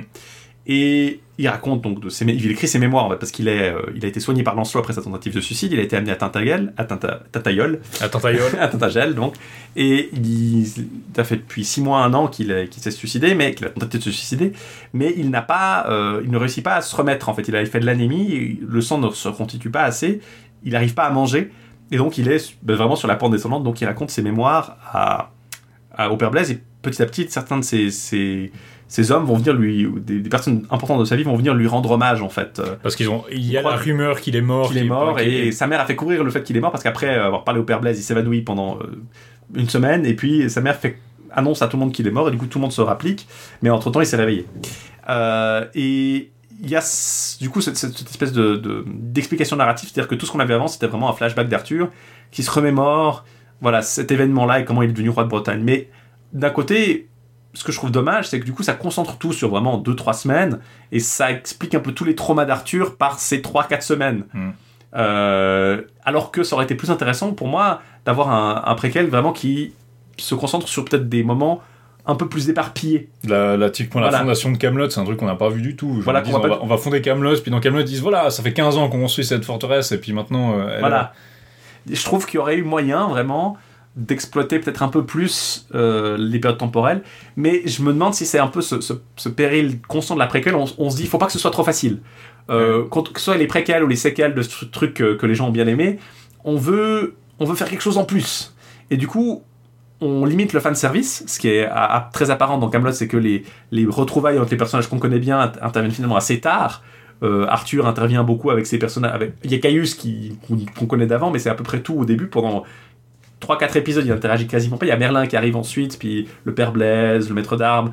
Et vraiment, sur la toute fin, il interagit avec Léo Dagan, Guenièvre. Et euh, notamment le père de Perceval, il y a une scène avec Pellinor, là, qui est un peu le, le porte-parole des Bretons, qui est, qui est très. Qui est force- que j'aime beaucoup, hein, qui est très. euh, qui, qui incarne très bien le père de Perceval, c'est Jackie Berroyer, je crois, qui, euh, si je me Mm. trompe pas. Mm. Et il y a vraiment ce- ce- ce- cette espèce de. Qu'on trouve aussi dans Star Wars, par exemple, l'épisode 7, Mm. que ça m'a frappé en fait, où les personnages importants, les gens que les, les gens aiment bien, sont délibérément laissés de côté et on les fait se retrouver seulement par briques, par Ouais. moment. Et bah, c'est pas forcément très efficace parce que du coup, on passe du temps avec des personnes. bah, pourquoi je passe tant de temps avec, je sais pas, Appius Manilius? Est-ce que, est-ce que j'ai vraiment besoin de m'intéresser à lui? Et au final, ça, fait, ça se double avec cet effet de concentration de l'action dans un temps finalement court qui rend la chose un peu artificielle en fait. Ouais. Oui, c'est un peu un des défauts de, de, cette série-là. Puis le gros défaut qu'on a, a mentionné, je trouve, ça reste quand même cette idée que ah bah il faut quand même justifier pourquoi Arthur couche pas avec Guenièvre. Donc on va dire qu'il il s'est marié secrètement à cette dame et qu'elle lui a promis de pas faire consommer son mariage et qu'il pouvait avoir des maîtresses. Et puis ça a vraiment le coup du- d'une espèce de retcon qui était pas forcément nécessaire. Euh, Non, justement, et qui, et qui, comme je tu le disais, le, fait que le mariage est arrangé, ça aurait pu suffire à, à justifier ça. Et aussi, euh, disons, on aurait pu trouver des tas de façons différentes pour qu'Arthur ne veuille pas euh, pour ou Y, ou, ou qu'Arthur n'ait pas besoin de l'héritier, puisque c'est l'épée qui désigne l'héritier, en fait. Mm. Enfin, je veux dire, c'est ça, il y, a- il y a ce côté vraiment... Bien, euh, vu, que- vu qu'Acier a absolument tenu à introduire le thème de l'impuissance sexuelle dans la saison 6, pourquoi pas juste dire que voilà, Arthur, n'est pas forcément... euh, Non, et, et je trouve que justement, rétrospectivement, ça, ça tourne un peu en dérision la fin de la saison 5, pour moi, parce que bah, si Arthur était tellement... euh, ça rend moins crédible cette justification d'Arthur. Comme tu dis, si tu le lis sous l'angle de Ah, c'est Arthur qui cherche à se raccrocher à quelque chose, ça marche encore. Mais si Arthur avait vraiment un tel désir de paternité, je sais pas, à mon avis, ça aurait été un- plus intéressant d'avoir une, un questionnement plus profond autour de ça que ah, il avait promis à sa première épouse, puis finalement, euh, il l'a pas revue depuis, elle, elle s'est barrée avec son mari général, euh, sans, sans avoir le moins du monde promis de coucher avec, euh, de pas coucher avec lui. je sais pas, ça me, ça me semble vraiment très. euh, Ouais, on va voir ce que ça donne. Je pense, je, je Je me pense. si ça sera revisité dans le film. En J'espère- fait. J'espère pas. Je pense que c'est mieux de le laisser là et puis juste que le film soit complètement un nouveau départ, à mon avis. Euh, on va peut-être parler après des, des films justement et de la, de la suite de Camelot. Mais j'espère que ce genre de choses, finalement, voilà, je trouve pas que la justification est super, mais bon, si c'est ce qui a été choisi, euh, j'ai pas forcément envie que, elle, je sais pas, qu'elle revienne dans le troisième film ou que Mm. il, euh, Après, Arthur va chercher le Graal en Macédoine. Après, il y a des, des- des trois trucs qui sont sympas dans la saison 6 quand même. hein. le, le côté. L'humour est moins dérivé pour le coup de. et plus organique Ouais. par rapport à la saison 5, où il est vraiment beaucoup plus. Il y a moins ces moments marrants et les moments tragiques. Il y a beaucoup plus de marrant dans le tragique et de tragique dans le marrant. Mm. Euh, et, mais il y a quand même des moments qui sont clairement des interludes quasi exclusivement comiques. Euh, typiquement les moments où on, on se retrouve avec Merlin qui va annoncer aux Bretons qu'il faut faire des quêtes pour le nouveau roi euh, Mm. et on se retrouve du coup avec, avec la- un jeune Caradoc et D'ailleurs, ils utilisent une technologie de de-aging euh, du jamais vu. Juste, ils ont rasé tout le monde et puis tout le monde fait 15 ans de moins. ils ont rasé tout le monde et ils leur ont mis des perruques longues. Ouais, c'est ça, ça. Ça marche assez bien, Je honnêtement. trouve- franchement, je trouve que c'est très le, tout, toutes les tout le fait vraiment Bort. genre 20 ans de moins euh, de Astier- morte. tout, tout Bort, euh, avec l'introduction de Bort, le vieux son père, donc qui est euh, cette espèce de chevalier grandiloquent, euh, ouais. et sa mère qui a des faux de Penelope Fillon, je trouve ça m'a- ça va beaucoup amusé. euh, non, le, le côté de qui devient un chevalier euh, noble et puissant en payant simplement, euh, en offrant des, des, des tuniques à la, aux pirates qu'il euh, menaçait. Euh, je veux dire, Mé- Mévanoï qui est une chippie dès le début, bon, ça c'était aussi assez, assez comique. Ce que je trouve un peu moins, c'est un peu, qui a pour le coup très mal vieilli, mais ça c'est un peu tout dans Camelot, c'est vraiment le, le recours permanent au punchline sur le- la, la soi-disant, enfin, toute la, toute la, toutes les punchlines homophobes en fait. Ouais. Le tapette, le, euh, la petite madame, la pupute, la, tout, la, la, la- le recours systématique à l'homophobie pour la Ouais, blague, ça- je m'en- je- qui je trouve, alors, ça, honnêtement, en remettant, j'avais l'impression que c'était. Dans mon souvenir, c'était encore plus présent. ah, je sais pas, moi j'ai trouvé ça super omniprésent typiquement, mais gratuit en plus. hein. Ouais, c'est assez gratuit. toute la rhétorique, Non, c'est euh, pas, euh, toute la rhétorique du maître d'armes par Oui, rapport à. Manilus pour aucune raison. C'est juste. Il le traite juste de tafiole pendant euh, 10 minutes, c'est censé être drôle.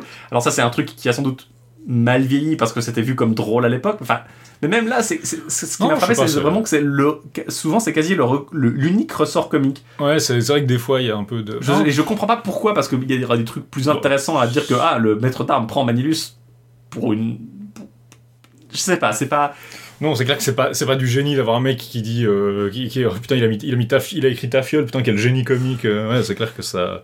C'est clair que c'est pas ça que- qui va me faire tomber de ma chaise niveau humour, mais. Non, c'est ça, il y a- il y, a vraiment. Après, je pense que c'est très. Je veux dire, le, en fait, le, le problème, c'est que le registre des insultes est tellement homophobe en général, genre. euh, ou homophobe, ou misogyne, ou pire, que forcément, euh, si t'essaies d'être un peu insultant. euh, Ah mais je sais pas, Camelot a quand même maîtrise suffisamment bien ça pour pouvoir faire d'autres blagues. ouais. Je veux dire, le, le- ça se voit pas tellement. Typiquement, ce qui est intéressant, c'est que pour les autres personnages, est-ce que t'essaies de cancel Camelot? Est-ce que tu veux annuler, annuler le film? Pour homophobie C'est terriblement. Non mais moi je pense pas que le film sera autant. euh, Enfin, j'espère que le film va pas retourner. J'espère que le film est encore plus homophobe. J'espère que Car- j'espère qu'il y a genre un arc, il y a un arc de 30 minutes où Caradoc va en Chine et peut être raciste contre les Chinois Bah, c'est déjà un, un peu un, un élément de la saison 6 parce que Oui. Caradoc commence son aventure avec un, un sidekick qui s'appelle Lan, qui est, je cite, un Shintok.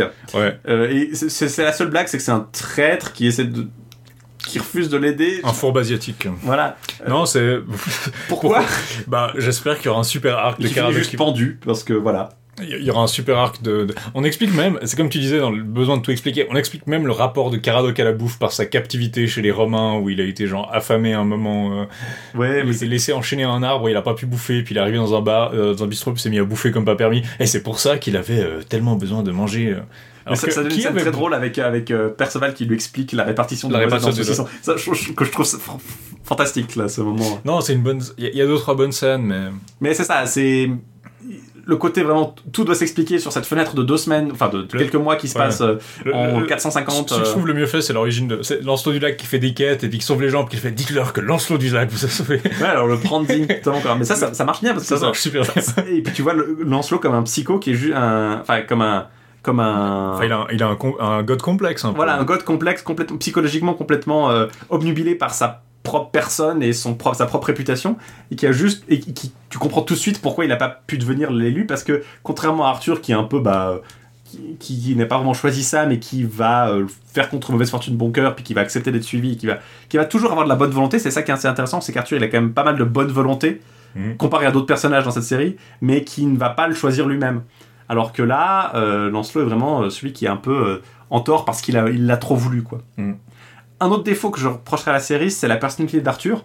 Dans le premier épisode, Arthur, c'est vraiment un, un paillasson. Ouais. Et puis, instantanément après, il devient le Arthur qu'on a quasiment toujours connu. Ouais, il n'y a, pas- y a pas vraiment de progression de son- C'est vraiment, on passe d'Arthur en mode, euh, oh, je sais pas, je suis soldat, puis d'un côté, ah voilà, je suis stratégie, tout ça, vraiment. Je lis des livres. euh, Non, c'est déjà sous-entendu par le premier épisode, il, il explique ça à la, la jeune femme qui, avec non, qui. il, euh, il- raconte qu'il il lit à des trucs de stratégie, mais c'est vrai qu'il n'y a pas cette espèce de mise en scène où tu vois pas en quoi c'est pertinent. Genre le fait qu'il lise des bouquins de stratégie, il n'utilise pas une seule formation militaire de toute la saison. Non, Euh, enfin, donc, tu comprends qu'il y avait l'ambition, c'est censé être, ah, il a l'ambition d'être un peu meilleur, il a mais typiquement, dès le moment où il devient chef de guerre, puis il se met à ordonner, à donner des ordres et tout, il n'y a pas pour moi de progression, il commence à maîtriser ça, ou il Non, commence c'est clair. Je sais pas, ça me semble un peu... euh, Il n'y a pas vraiment beaucoup de progression, et c'est en partie lié au fait que le cadre d'où il vient... Dans la série, c'est cette milice urbaine un peu euh, de seconde zone où il est un peu troufion puis il se fait marcher dessus par les officiers. Et pas euh, le soldat. Il disons, il n'y a pas de. Il y a très peu d'évolution là-dedans, je trouve. C'est un peu dommage. C'est- on, apprend, on apprend que le roi Arthur était un flic. voilà. ça explique beaucoup de choses. Mais euh, non, c'est, je suis assez d'accord. Il y a un peu ça dans le premier épisode où on le voit justement mettre cette espèce de voile et puis aller euh, mettre une tarte dans la gorge de, son boss euh, pour échapper au truc. Donc on, a le côté, on voit qu'il est un peu plus actif ou héroïque que ça. Voilà, puis qu'il est de- malin, qu'il est. Puis il y a le... Honnêtement, quand tu regardes le premier épisode, moi j'étais hypé. Quand, quand je me rappelle quand il est passé à la télé, j'étais hypé pour cette saison parce que t'as cette fin justement où le, le, le commandant en Bretagne qui écrit, puis on entend son voice-over sur la scène d'Arthur qui, qui Mm. fait ça. Je me suis dit, oh, ça va être très bien. Et puis euh, après, justement, je pense le manque de progression qui est aussi lié à comment Arthur, euh, comment Astier écrit ses saisons.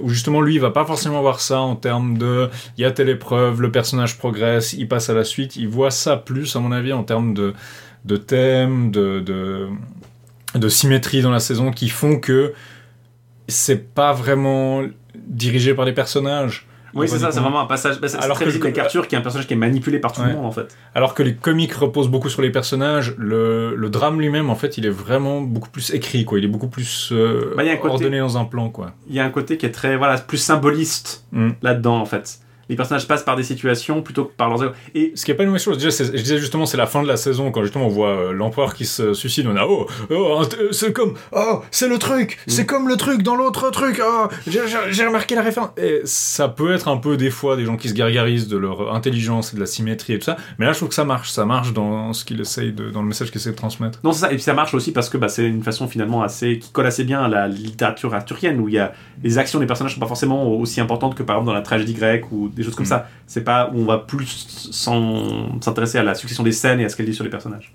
Alors avant de faire un petit bilan global et de discuter peut-être un peu du, notamment du casting et des personnages et de leur évolution euh, sur toute la série, on va peut-être faire une petite pause musicale, Laïs? Oui, je vous propose qu'on écoute Nothing Is Lost de Patricia Taxon.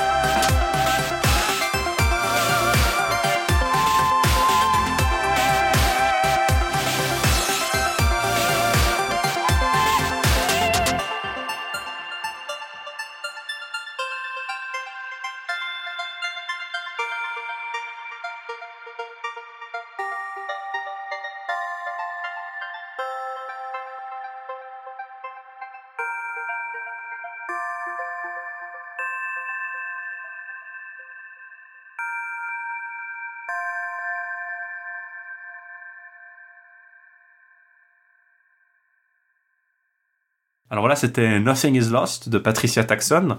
Et après vous avoir présenté donc les saisons 5 et 6 dans leur, disons, globalité, euh, on va revenir peut-être un peu sur le, donc le bilan de la série qui s'achève hein, sur cet, épisode de la saison 6 qui est revenu dans le présent qui donne quelques alors on en reparlera peut-être un peu plus quand on parlera disons du futur de la série parce que je pense que c'est c'est intéressant d'en revenir euh, sur ça ne serait-ce juste que pour dire avant ça quand même que la série se termine sur cette un peu de note d'espoir après euh, que Arthur ait donné les pleins pouvoirs à Lancelot une fois qu'il a constaté son échec définitif euh, Lancelot qu'il avait sauvé pourtant décide de tout repartir à zéro de pourchasser les chevaliers de faire vraiment table rase et de brûler la table ronde. Mhm. Arthur est évacué par Venec, se retrouve à Rome, dans la villa en fait de, de sa préceptrice qui a été abandonnée quand ils sont partis en Macédoine. Et euh, Où ils lui ont dit justement, euh, je- nous allons laisser cette villa euh, vide qui pourra être un havre pour les, pour les gens qui en ont besoin et tout. donc il se retrouve euh, dans cette villa un peu en ruine, dans cette Rome un peu déjà post, euh, post-romaine, et il reprend, disons, courage après sa tentative de suicide. Et là, l'image se termine sur la musique du film Joe de, de Louis de Funès, Hmm. qui est un film. Enfin, je- je- la musique est très belle, hein, mais je, Tu vois pas le rapport. je vois pas le rapport du thème du film avec Ouais. euh, Camelot tellement. Ça, Mais ça fait un peu, ça fait un peu Tarantino en fait. Il y a un peu un côté Tarantino. Tarantino français. la musique, euh, la musique un peu voilà comme ça. Mais ça se termine sur l'image qui passe en format cinématographique et euh, Arthur qui euh, fait des, des espèces de kata avec un bout de bois et la robe de sa préceptrice dans les mains Mhm. et ça superpose à des images de lui enfant en train de manipuler Excalibur dans la neige et ça annonce que bientôt Arthur redeviendra un héros. Donc euh, Ça orientait déjà vers le cinéma et la, la suite de la Six Seasons and Three Movies. C'était Euh, en, dirait- C'était en 2009, donc ça fait plus de 10 ans qu'on attend euh, la suite, et puis peut-être qu'on va enfin la voir euh, cette année. On va sans doute l'avoir cette Arthur, année. Arthur qui fait des katas euh, propulsés par le pouvoir du fétichisme, où il est en train de renifler la robe. euh. Mais je, je sens, euh, je, je sens que ça se trouve que en fait on va pas voir Arthur du tout dans le premier film et puis euh, il apparaîtra à la dernière scène. Ce euh, sera, ce sera comme Luke dans, ce sera comme Luke dans The Force Awakens, la dernière scène, il, il va enlever son capuchon, puis il sera là. un truc comme ça. Soit ça, soit la première scène, c'est genre là, gros plan sur la calvitie d'Astier euh, de dos. Non, le, le, à mon avis, le, pour le coup, ça sera. Je suis assez curieux de voir ce que ça donnera, mais enfin, ça, ça, ça termine vraiment la série sur une note d'espoir, même si c'est un peu euh, très Tarantino effectivement comme tu le dis. Bon, ça, ça colle assez bien avec le style un peu cinématographique d'Astier, je trouve. euh. Hmm. Mais enfin, voilà, ça. je, ça- je disais pour le côté réutiliser une musique de film oui. sans forcément qu'il y ait un rapport Bah, direct. L'image, le côté Ouais. ralenti, le- la superposition, enfin, ça, ça colle assez bien. Euh, la série donc se termine sur cette image-là. Après coup, il y a eu des tentatives, Il y a eu des de tentatives pour que la série, c'est-à-dire que Astier a eu d'énormes problèmes pour débloquer basiquement les droits qui étaient un peu menottés à la télévision et à M6, et pour obtenir le droit de faire son film comme il l'entendait, sans avoir de gens qui regardent par-dessus son épaule. Euh, ça a pris des années. Sa relation avec euh, justement le groupe euh, était pas forcément euh, idéale, notamment parce que, bah, comme on l'a dit les dernières fois, il continuait à, diffuser. euh, on a vu qu'il traitait la série un peu par-dessus la jambe et que euh, aller au cinéma c'était pas forcément ce qu'il voulait.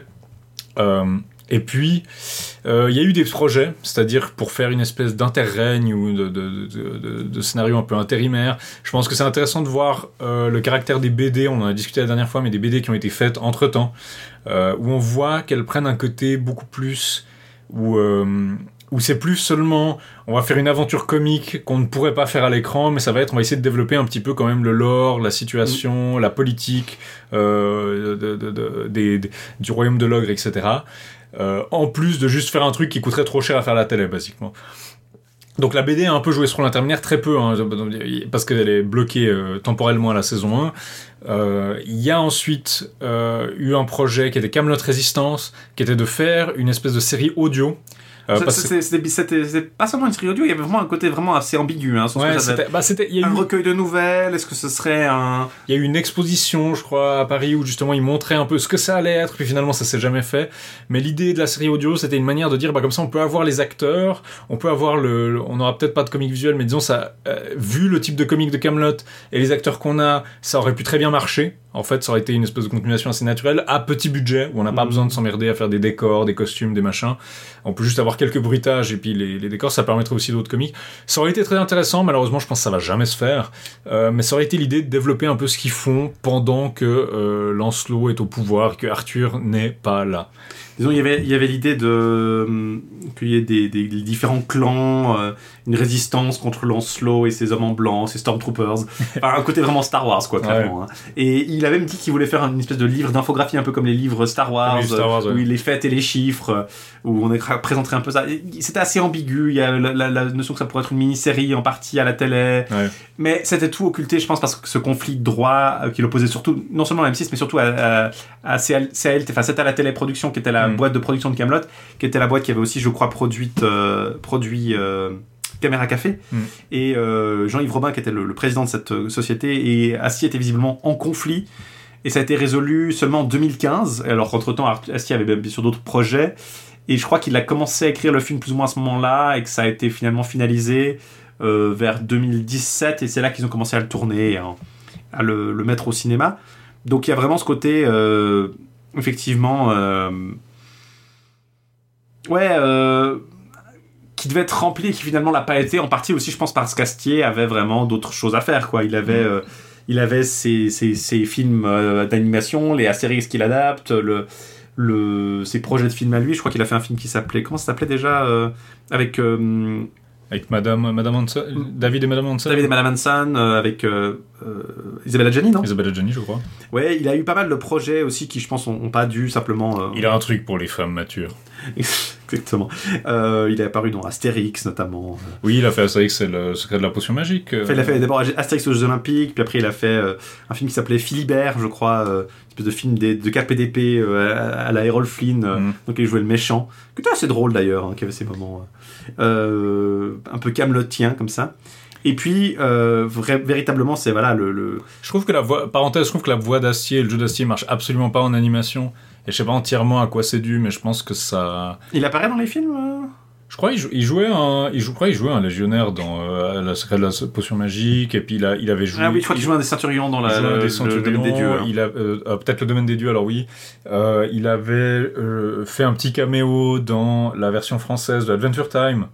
Il Mhm. jouait dans la version, le- la version gender bent où t'as la version avec les genres inversés. Mhm. Il jouait le prince euh, Bubblegum, je crois. Mm. Oui, ça se... Et ça. Euh, honnêtement, c'est ça que. je crois que j'avais parlé la dernière fois de Elise Moon, où je disais que j'aimais pas trop son jeu dans Camelot. C'est pas aussi pire que je me souvenais, euh, mais c'est vrai qu'Elise Moon, c'est pas vraiment son. Le Répurgateur, c'est pas mon personnage préféré. Alors que Elise Moon, par contre, quand il est dans des films d'animation, je trouve qu'il marche super bien. Genre euh, Sid dans l'âge de glace et tout, je trouve que ça lui va comme un gant. Pareil un peu pour genre, je sais pas, Kev Adams, c'est le genre de, de type, je sais pas, quand il est à l'écran, il m'énerve, mais en animation, ça marche super bien. Ils ont des voix et des styles très énergiques qui marchent très bien pour ce genre de, de- de- d'usage pour l'animation. Astier, au contraire, je trouve que ça, ça vide Il est trop normal en fait. Il est trop normal et ça, je sais pas. Il y a sûrement moyen de faire marcher ça, mais dans mon expérience, bref, c'est une parenthèse qui est pas très euh, charitable et pas très. euh, Non, mais ça, ça révèle peut-être de... Bah c'est voilà, tout le monde est pas, euh, Voilà. tout le monde n'a pas les mêmes forces même. Mais du coup, ouais, le, le film est finalement en chemin. Là, la, la série va donc s'achever au cinéma, sans doute avec une trilogie. Alors peut-être dans 10 ans, on aura fini Camelot, on pourra. en- Ouais, je pense qu'il faut pas compter, euh, faut, faut pas compter un film par an là, c'est sûr. Euh, Non, à mon avis, euh, surtout que le coronavirus et tout. Mais voilà, le, le- ça arrive enfin au cinéma. Peut-être que du coup, ça permettra ces, ces fameux produits dérivés, cet univers étendu à la, à la Star Wars, comme il, semblait vouloir le faire avec Camelot Résistance. Peut-être que ça prendra corps avec euh, un éventuel succès au cinéma, hein, si euh, ça devient vraiment un, un carton, peut-être que ça justifiera justement de faire euh, rétrospectivement des livres, des films. Après, je suis pas sûr que ce soit aussi. euh, je sais pas, est-ce que ça passerait aussi bien en- à l'écrit Mm. Euh, ou est-ce que ça aurait un peu l'effet Donjon de Nullbuck euh, où le passage à l'écrit est parfois un peu. Enfin, je sais pas si y a vous avez déjà- lu les romans du Donjon ouais. de c'est pas. euh, c'est pas mal écrit, mais c'est, disons, C'est pas pareil. ça passe pas de la même façon que ça passe à l'oral. Et est-ce que là, du coup, à l'écrit, autant voilà, avec le- la BD, ça a capturé quelque chose, donc peut-être que ça, ils arriveraient à le faire. Peut-être que les BD progresseront aussi dans le temps, et peut-être qu'on aura droit à des BD qui se situeront entre les deux, euh, entre le film et la série, on sait pas. Mm. Enfin, toujours est-il que, euh, pour l'instant, en tout cas, on semble se diriger vers euh, simplement une trilogie cinématographique en plus des euh, six saisons de Camelot. Je pense qu'un des problèmes d'avoir un univers étendu, c'est que l'avantage d'un univers étendu, c'est que tu peux basiquement faire bosser des tâcherons slash des fans dessus, et tu peux vraiment sous-traiter ça pour avoir, je sais pas, des euh, 10 personnes différentes qui écrivent des romans Halo, et qui vont être lus que par les fanatiques de la série Halo. même sans Astier, ça, même sans Astier, ça, il a euh, une telle poigne sur son univers Voilà. que je le vois pas inviter des gens pour bosser dessus. Alors la question c'est est-ce qu'il va avoir le temps et l'envie de le faire alors qu'il doit faire les films, ce qui va être un truc vraiment à, à- à plein temps pour son, son chef-d'œuvre. Est-ce qu'il va avoir le temps de, de, de faire cet univers étendu ou est-ce qu'il va avoir la confiance de faire venir d'autres gens pour le faire? Et ça, je le vois pas faire ça Bah, vu il, a quand même bosse. fait, euh, il a quand même fait 15, euh, 15 scénarios, enfin, une dizaine ou une quinzaine de scénarios de BD. euh, Combien il y a de BD Camelot euh, en, en, en temps d'année Alors je suis pas sûr qu'un scénario de BD c'est pas aussi long qu'un roman ou qu'une nouvelle. Non, mais il, peut, il, peut certainement, il peut certainement faire des choses. Je pense qu'il va continuer à faire des BD parce qu'il aime ça et tout. Euh, il va peut-être même faire des BD autres que, que Camelot probablement. Mais je veux dire, euh, l'univers étendu dont tu parles, l'avantage d'un univers étendu, c'est de pouvoir faire venir des gens qui sont pas forcément des Oui. auteurs aguerris. Et euh, j'ai dit tâcheron, c'est pas très gentil, mais disons, faire venir euh, quelqu'un avec un cahier des de Star Wars avec Ouais. des grands. Il y a des grands auteurs qui écrivent pour Star Wars de la Oui. science-fiction, de la fantasy. Euh, Salvatore par exemple, qui est un des, un des grands auteurs aussi du monde euh, de, des royaumes oubliés, par exemple, Larry Mm. Salvatore, il a écrit des romans Star Wars qui sont très bien.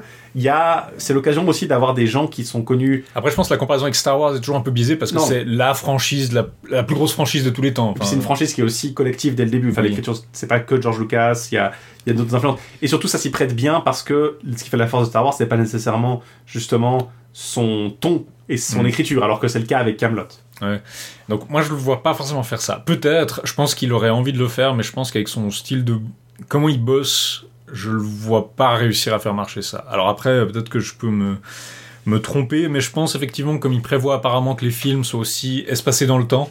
C'est-à-dire que les films seront pas juste, euh, ce sera pas comme je sais pas. Pas D'après ce que j'ai Star Wars, compris, euh, la, la dernière trilogie. euh, à mon avis, ce sera pas, ce sera pas comme le Seigneur des Anneaux en fait, où basiquement euh, les trois films c'est juste un film quoi. C'est une, une aventure. C'est euh, une seule aventure. Je pense que ce sera vraiment trois volets, et donc c'est possible qu'il veuille aussi faire des trucs entre les films, quoi. Oui. Ah, peut-être que ça, ça, ça se justifiera. Disons, il y a du temps qu'il peut pas passer à. même s'il est à plein temps sur Camelot, c'est sûr qu'il va pas pouvoir passer tout son temps à juste être euh, à faire autre chose. Donc peut-être qu'il aura envie, euh, s'il y a des, euh, disons, des, des, des- il a du temps libre, il a du temps pour ça. euh, ici aussi, il y a une incitation financière à le faire. Je pense Mm. que ce sera aussi un bon test de voir euh, le succès de, de Camelot, d'un Camelot, disons entre guillemets mainstream par rapport aux, aux BD qui sont un peu moins euh, sur le devant de la scène. Est-ce comment ça sera reçu Euh, Est-ce qu'il y a un nouveau public qui va trouver Camelot grâce à ça Ou est-ce qu'au contraire, ça sera plus difficile de- d'intéresser des gens qui n'ont pas été à la télé euh, à regarder Camelot pendant des années euh, Il faudra voir. Le, le futur nous le dira, mais à propos de temps et du temps qui passe, une autre chose qui va probablement restreindre ses possibilités d'agir, c'est qu'il y a pas mal des gens de son cast qui ne sont plus tout jeunes. Euh, et il y a déjà eu des gens, on n'a pas fait la dernière fois, mais on l'avait fait pour Excalibur, la petite rubrique nécrologique. Euh, donc il faut mentionner qu'il y a deux trois euh, des acteurs qui étaient dans Camelot qui ne pourront pas revenir par la force des choses, euh, notamment Lan Truong qui jouait Attila. Donc euh, malheureusement pour mon désir de voir des, des blagues sur les des, des gens asiatiques qui ont des accents, euh, mon grand mon grand désir de voir ça à l'écran. On est un peu euh, euh, menacé. Aussi Philippe Naon récemment qui jouait Goustan le Cruel, donc le père de Léo Dagan, qui jouait encore justement dans la saison 6. Euh, Marcel Philippot qui jouait l'évêque Boniface dans, un épisode des premières saisons, donc lui c'est un acteur invité. Guy Bedos qui jouait Anton, qui nous a quitté récemment aussi. Après lui, pense, je sais pas trop s'il serait revenu dans, dans la série, je pense que ça aurait pas été. Euh, et puis aussi, bah, même dans la dernière saison, Jean-Yves Châtelet. euh, qui jouait Vibius Pisantius Petrus, donc un des sénateurs qui essayait de mettre des bâtons dans les roues de, de, de, de, de Sallustios est décédé et je pense qu'il faut s'attendre à ce que euh, au cours des films il y ait des des acteurs qui puissent pas revenir bêtement. Et je me demande si on aura, je sais pas, dans le troisième film, un Franck Pitiot en image de synthèse euh, pour euh, compenser son. Ben, son- je sais pas, ça, ça justifierait peut-être aussi du coup le fait de au fil du temps, là simplement le vieillissement des acteurs, ça justifierait aussi peut-être le, le fait de euh, Est-ce qu'il va introduire des nouveaux personnages? Est-ce qu'il va introduire des nouveaux nouveaux personnages, mais aussi simplement d'utiliser plus des, des pour raconter des histoires qui impliquent par exemple Goustan le Cruel, bah, de faire une, nouvelle ou un roman, ou, une- ou le faire interagir dans les, le faire arriver dans les Parce des- que un, entre guillemets univers étendu, enfin des, des, des étapes. C'est moins un univers étendu, je dirais, que des épisodes intermédiaires ou des, ouais. des autres médias, disons. Parce qu'un des arcs narratifs qu'il a sous-entendu qu'il voulait faire introduire dans la, dans la série, c'était quand, euh, dans le dernier épisode, Arthur voyait euh, apparemment en rêve Anna qui lui disait ça vous dirait de coucher avec votre demi-sœur, ce qui laisse penser qu'il va vouloir introduire Mordred, euh, l'enfant euh, incestueux d'Anna et d'Arthur dans la série. Ce qui laisse penser, s'il introduit Mordred, je le vois bien introduire Galad aussi. Donc est-ce qu'il va y avoir une nouvelle volée, une nouvelle génération de personnages Ouais, ça pourrait. arthurien, donc avoir un Mordred, un Galahad. Euh, Galahad qui serait. Dans cette version-là, je pense que le plus logique serait d'avoir Galahad qui serait genre le fils de Lancelot et pour la Dame du Lac, parce qu'il n'y a pas de temps de. y a pas- Elle l'a élevé comme c'est sa mère adoptive. Oui. c'est pas très. Bon, le, le maire de. le- un Galad qui serait. Ah, euh, ce serait symétrique. Après, il n'y a pas de personnage d'Hélène, Il effectivement. n'y a, euh, il y a pas de personnage de Corbenic. on, on peut l'introduire euh, rétrospectivement, hein, ça serait pas. La- la- sœur de Perceval. là. Non, à, voir euh, effectivement euh, ce que ça introduira l'univers étendu euh, par le- les films. Enfin, c'est ça, les, les films représentent un univers étendu parce que visiblement, on va quand même voir une bonne partie de la Méditerranée antique. euh, on aura Sting, on aura des tas de Il y aura. Sting. C'est vrai que c'est le truc où j'ai vu le Clovis trailer. Aussi d'ailleurs. J'ai vu le trailer et je me suis dit, tiens, c'est Sting. Puis ensuite, je me suis dit, non, ça doit pas être Sting, ça doit être un acteur français qui ressemble à Sting et que je connais pas. Puis après, je vois les gens dans les. Puis je cherche Sting Camelot, puis je vois euh, des articles qui en parlent. Puis je dis, ah non, je suis pas fou, c'était bien Sting. Non, non, mais c'est. euh, Il va jouer un. Il va jouer probablement un anglo-saxon, je pense. hein. Ça va être un peu le, le gimmick de le faire parler avec. Bon, il parle bien français à part Euh, ça. Sting, il a vécu en France, non Il a vécu en France, en, Su- en Suisse aussi, mais. il Euh, non, non, il y a, il y a de quoi. euh, Il y a, il y a quoi. Et Cl- Clovis Cornillac qui jouera un rôle dedans apparemment. Je- Jean-Charles Simon a un rôle dedans aussi, je crois. Ouais. Il me semble en tout cas. Jean-Charles Simon, le. le- De d'Aqua Concert, oui. D'Aqua d'Aqua Concert. Oui, oui. D'ailleurs, euh, justement, lui, euh, franchement, quand on parle de décès, je suis surpris de. Enfin, Bon, il est pas si âgé que ça. il, est passé, il a une voix super âgée, par Il, est- contre. il est- il a 72 ans, ça Il a va. il est pas- 72. Ouais, quand même. C'est pas si. Non, Jean-Charles Simon pour les, les Français qui nous suivent, parce qu'il c'est un acteur fétiche de de- d'acier parce qu'il a déjà joué dans David et Madame Hanson. Donc Ouais. ça c'est logique qu'il revienne dans euh, dans euh, Camelot premier vol. Et c'est un journaliste. euh, Je me rappelle quand ils ont annulé Aqua Concert, c'était une tragédie. C'était la meilleure, la meilleure émission de. C'est une émission où il y avait deux acteurs qui se balançaient des fions sans but et puis qui improvisaient une espèce de faux appel de- d'auditeurs et puis qui passaient de la musique classique. ouais, C'était le- c'était une émission, c'était un peu l'émission comique de notre chaîne de musique, de, de l'équivalent de notre France Musique en fait. Mais honnêtement, c'est l'émission que si tu tombais dessus en sachant pas ce que c'était, c'était très déroutant, quoi. C'était, Exactement. C'était bizarre. Malheureusement, ça n'y a pas de Bon, il a, il a une, une, une- une grand, un grand passé d'écrivain comique suisse. Il était dans notamment euh, 5 sur 5 avec des, des pointures euh, de l'écriture euh, comique vaudoise et suisse avec euh, Lovago Lovichner, euh, Amil Garda, Claude. Blanc. Et puis il était aussi d'ailleurs euh, conseiller national. Ah oui. Conseiller national PDC. Jean-Charles Simon? Jean-Charles Simon était con- conseiller national PDC. Tout s'explique. voilà, beaucoup de choses. Non, donc c'est un comédien et homme de radio qui a. Le parti du mariage. Voilà, exactement. Bon, plus- moins maintenant. Enfin, le parti des couples mariés. Le disons. parti des couples mariés. Euh, bref, à part nos, nos tacles, euh, ville sur la politique suisse, donc Bah, il faut, il en profiter, le PDC va pas exister pendant encore longtemps. hein. Effectivement, Il faut, euh, effectivement. tant que c'est- faut y aller tant que c'est chaud. Non, il, il a un rôle. C'est marrant parce qu'il me fait penser un peu. Je sais pas, il a un rôle à jouer. euh, je sais pas, si- je sais pas si un vieux druide ou un truc comme ça. Ça serait assez intéressant de voir. euh, ça serait intéressant de voir à quoi ça ressemble, en tout cas, de voir euh, Qu'est-ce que- qu'est-ce qu'on a envie de voir dans ce film, du coup? C'est ça un peu la question. Ouais. Qu'est-ce qu'on aimerait voir euh, Byzance. Byzance. Écoutez, euh, non, je sais pas moi. Là, il y a Ça pas commence dans le désert comme Star Wars. Ça, semble assez clair. Ça semble assez clair. hein. Non, je pense que ce serait intéressant de voir effectivement euh, un peu cette extension de l'univers, ce passage dans. euh, on voit un peu plus de trucs. une esthétique, disons. C'est ça, ça qui m'intéresse le plus dans le trailer, c'était qu'il y avait vraiment une esthétique plus développée encore, qui était Mhm. déjà. Camelot a, a développé sa propre esthétique au fil des saisons, et, et là, pour le coup, la saison 6 l'avait moins, parce qu'on était dans une esthétique déjà familière, c'est Rome, Mhm. quoi. Et là, pour le coup, on retrouve avec des, espèces de costumes bizarres, des. Des, des, des tenues un peu étranges, euh, des chapeaux marrants. euh, Moi, j'avoue, j'ai presque pas reconnu Franck Pitiot dans le trailer. Je là, ouh là là, il a. il a vieilli. Il a, oui, ou peut-être qu'il a plus le. Je sais pas, le, j'ai juste plus l'habitude de le voir en, en contexte. C'est possible, ça, ça doit jouer. Non, je sais pas, je, je suis assez curieux. J'ai pas du tout d'attente en fait. C'est ça qui est, qui est assez intéressant, c'est qu'il y avait rien. La fin de Camelot, c'était ça qui était, si on peut revenir peut-être sur du coup un bilan de la série, euh, par- paradoxalement en parlant du futur, c'est que la Camelot se termine d'une façon particulièrement ouverte, disons, des tas de trucs peuvent se passer, Mm.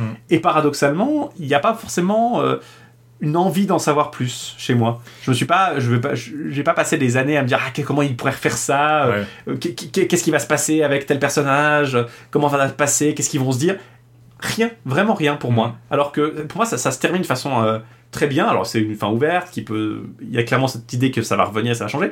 Mais du coup, j'ai pas d'attente particulière. Tu vois, contrairement à Star Wars par exemple, où bon aussi Star Wars ça a été euh, disons euh, cultivé par l'univers étendu, mais où euh, tu dis bon bah comment ils vont par- parler, qu'est-ce qu'ils vont faire dans l'épisode 7 euh, Comment ils vont aborder la fin de la République, le début de la Nouvelle République, la fin de l'Empire. Là, il y a vraiment un grand canevas blanc pour moi, et ce qui fait que du coup, j'ai peut-être pas d'attente particulière qui pourrait être déçue ou perturbée, disons, par un, par, une, par un film, en fait.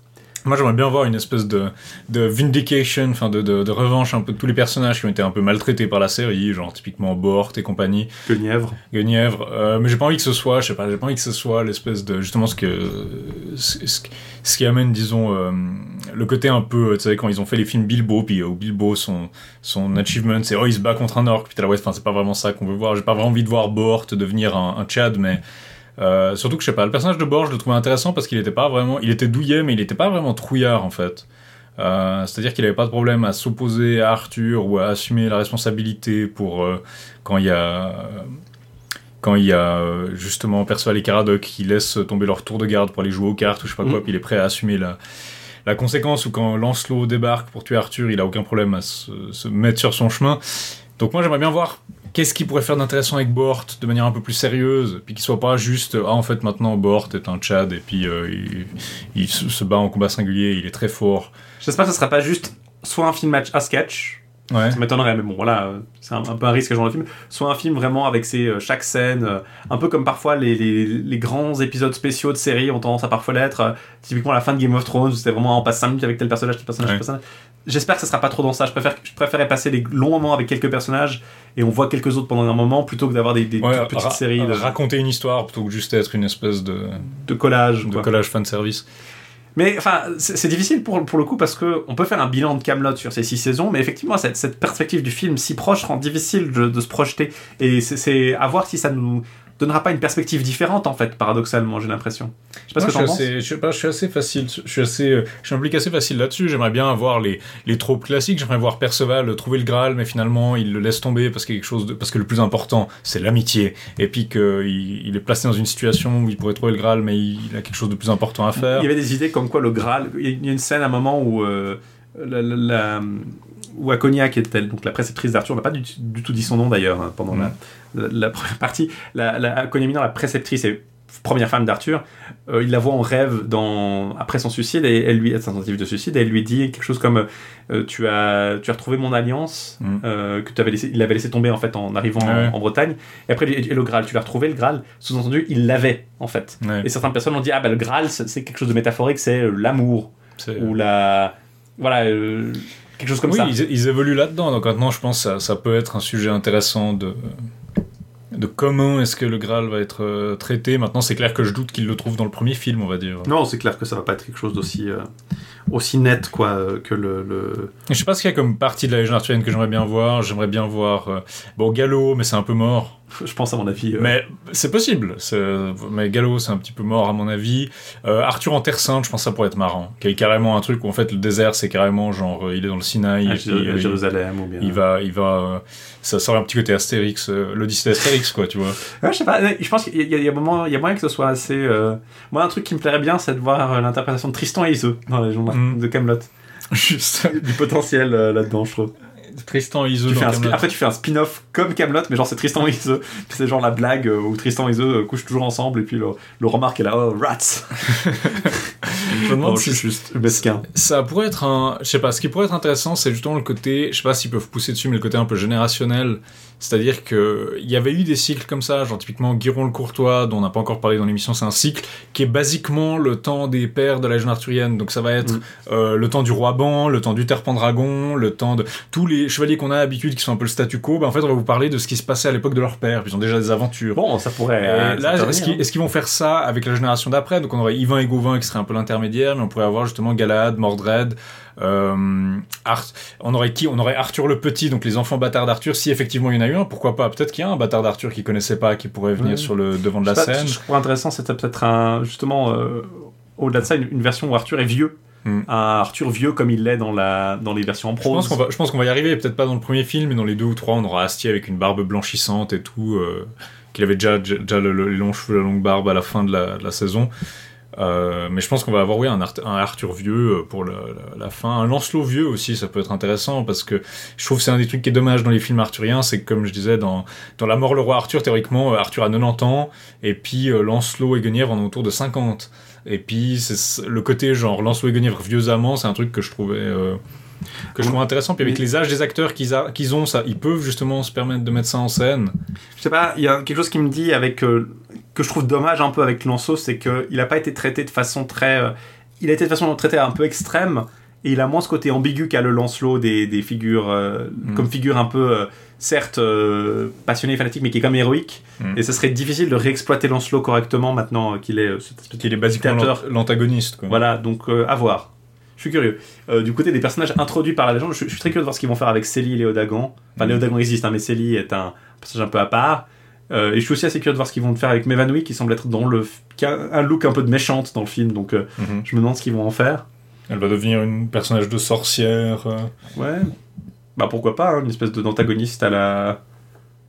Ou, je sais pas, il y, y y a des petits coins de la légende arthurienne que j'aurais bien réinterprété. Hein. Ça serait intéressant de voir typiquement les- la lutte entre Arthur et Rome, par exemple. Mm. Euh, la fin, euh, les campagnes européennes d'Arthur, ça pourrait être rigolo de voir ça. Est-ce qu'ils vont parler probablement ce serait adapté, tu vois. Je sais pas si le Sting est vraiment là pour ça, mais ils vont probablement parler un peu plus justement des invasions germaniques, donc peut-être montrer un peu plus la transition, euh, montrer un peu la transition avec euh, avec euh, le- le- le- l'Angleterre. euh, dans ce podcast, dans ce podcast, on suit la ligne de Susanne Osterhusen, donc euh, on est on est opposé à l'idée d'une grande invasion. euh, Une grande invasion. massive, donc je te, t'arrêter là, Laïs. Non, je suis, on, on sait pas. Ils ont juste spontanément commencé à parler anglais. Voilà. Ils se sont réveillés un matin. Non, ils existaient, ils étaient- ils là avant que les Romains arrivent. Il y a étaient des gens là. qui disent ça. Ils étaient là avant que les Romains arrivent. Bah oui, bah oui. Bon, c'est un mix culturel. Non, je- je- je- ça pourrait être intéressant effectivement de voir. Les Celtes, euh, les Bretons et les Germains, c'est la même chose. Euh, c'est la même. mais il y a des gens qui vont dire qu'il y a eu des migrations germaniques à- à- dès la fin du 1er siècle, avant Jésus-Christ, et que Oui, du coup, euh, t'as des peuplades germaniques présentes même avant que les Romains s'établissent complètement. Euh, ce qui est plus probable, c'est qu'effectivement il y ait des, euh, des, des- des déplacements et des, des settlements de Romains euh, le long de la frontière romaine au, au Mhm. centre de l'île, et que du coup, Mais Enfin, bref, on va pas revenir là-dedans. Il y a aussi une autre question, plutôt que de parler d'histoire. Je sais pas si Astier a très envie de parler de- d'historiographie euh, post-romaine. Une Non, des questions, par contre, sur lesquelles il va devoir se situer, c'est qu'est-ce que son film va être? Tu parlais de l'esthétique. Euh, donc, est-ce qu'on va être plutôt King Arthur? Est-ce qu'il va oser partir un peu plus du côté high fantasy ou pas? Ça, c'est une question que je me pose. C'est-à-dire, est-ce qu'il va, est-ce qu'on va rester un peu dans les mêmes plates-bandes ou est-ce qu'on va se permettre un peu plus de Bah, c'est difficile à dire parce que la série elle-même était. C'était un paradoxe, c'était esthétiquement, on était dans des trucs très grounded, King Arthur, Mhm. vraiment historique, mais dans les. Ce qu'elle racontait, ce qu'elle voulait raconter, c'était clairement du high fantasy. Ils se battaient contre des Skaven, contre des orques, contre Mhm. des. Je suis pas sûr qu'ils mentionnent des orques mais des Skaven, ça c'était bon, mentionné. des gobelins en tout cas des gobelins, des trucs comme ça. Donc, et après, c'était la, c'était bien le cas dans, les, dans la série de BD. Donc, euh, à voir s'ils exploitent plus ça dans le, dans le film, quoi. Mm. Alors que paradoxalement, les séries 5-6, saison 5-6 ont beaucoup plus tourné vers le côté. euh, le, le surnaturel était présent avec Méléagan, Oui. mais. euh, Bon, surtout que t'as, t'as- tenté, t'as justement euh, César qui dit à Arthur la magie, il y a que ça, y a que ça qui fonctionne dans le monde, et puis il lui donne la, la bague pour détourner les, les lames. Et justement, on a l'impression que, enfin, je me demande si ça va pas être justement l'orientation un peu plus. euh, on va pouvoir se permettre justement d'avoir une histoire un peu plus, euh, ouais, vraiment fantastique Mhm. que ce qu'on a eu avant, ce qui pourrait être intéressant aussi. Je suis assez curieux de voir ce que ça va donner, en tout cas. Je me demande combien de références à Stargate il va y avoir. Euh, L'un dans l'autre, donc, euh, quel, quel bilan tu tirais de cette série Honnêtement, je pense que c'est une de mes séries. pré- C'est un de mes trucs arthuriens préférés. Genre la saison 5 de Camelot, euh, la, la BD Perceval le Dragon des Reins, c'est parmi mes trucs arthuriens préférés de, de tous les temps. Euh, malgré tout le mal qu'on a pu dire de la série, puis de toute façon maintenant on dit ah, les fans de Camelot ils sont chiants, hein, parce que forcément il faut qu'on compense, tu vois, on peut pas on peut pas juste avoir rigolé à ça et puis ben après dix ans à la revoir, forcément c'est un petit peu moins drôle. Euh, on peut pas juste accepter ça que parfois on se lasse des, des choses, on est obligé de dire que non non on n'a jamais rigolé à Camelot, j'ai toujours eu un visage de marbre, il y a pas une seule blague drôle dedans, il y a pas il y a zéro talent, euh, il y a zéro truc intéressant. Et je trouve que cette attitude un peu surfaite. Alors que moi, j'aime bien cette euh, série. C'est un peu une espèce d'ovni français. Mais je pense que ça va rester, au fil du temps, ça va rester un truc classique, que ce soit arthurien, série française, etc. Et j'espère que le film va être bon, parce que franchement, moi j'aime bien quand les films, j'aime bien quand les films sont bons. J'aime bien me plaindre, mais j'aime bien quand les films sont, sont bons. Et je pense que suivant ce que ça va donner, ça aura pu être un succès, ça aura pu être quelque chose qui était son, une take, une, un essai sur la littérature arthurienne qui était euh, particulier, qui était parfois drôle, parfois tragique, euh, parfois pas. Mais euh, je veux dire, je préfère mille fois, à vue de nez, je pense que je vais préférer mille fois les films Camelot, si on en voit plus qu'un, espérons, que King Arthur Legend of the Sword ou le King Arthur de Fuqua ou la dernière Légion. Ou Excalibur.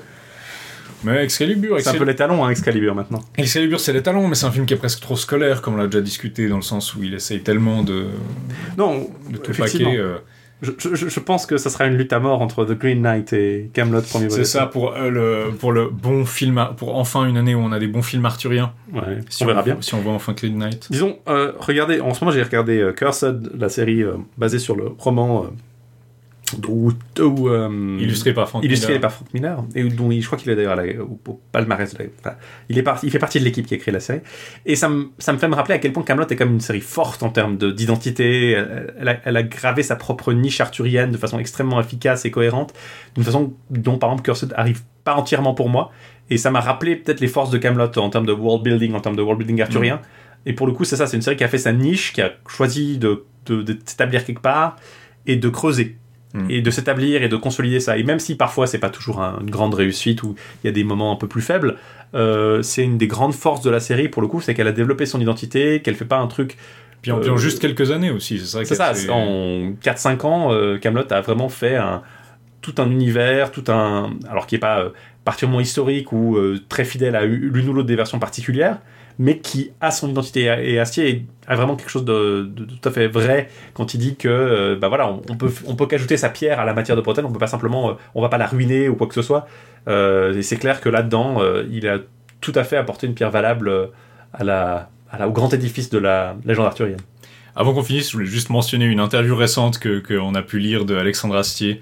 Euh, qui m'a bien fait rire. La dernière fois, j'avais mentionné, son combat euh, impitoyable contre le piratage, et récemment, il parlait de ses, de je sais plus quelle école de théâtre ou de musique. Je trouve ça l'étonne de théâtre à, Lyon que sa mère euh, Euh, anime, que c'est- va parfois et il disait cours. justement, ah oui, on photocopiait les partitions parce que quand on est étudiant, on n'a pas beaucoup d'argent. Bah oui, c'est c'est comme ça. Hein. Désolé de l'apprendre aux éditeurs. Désolé de l'apprendre aux éditeurs, puis on est là, ah oui, oui, oui.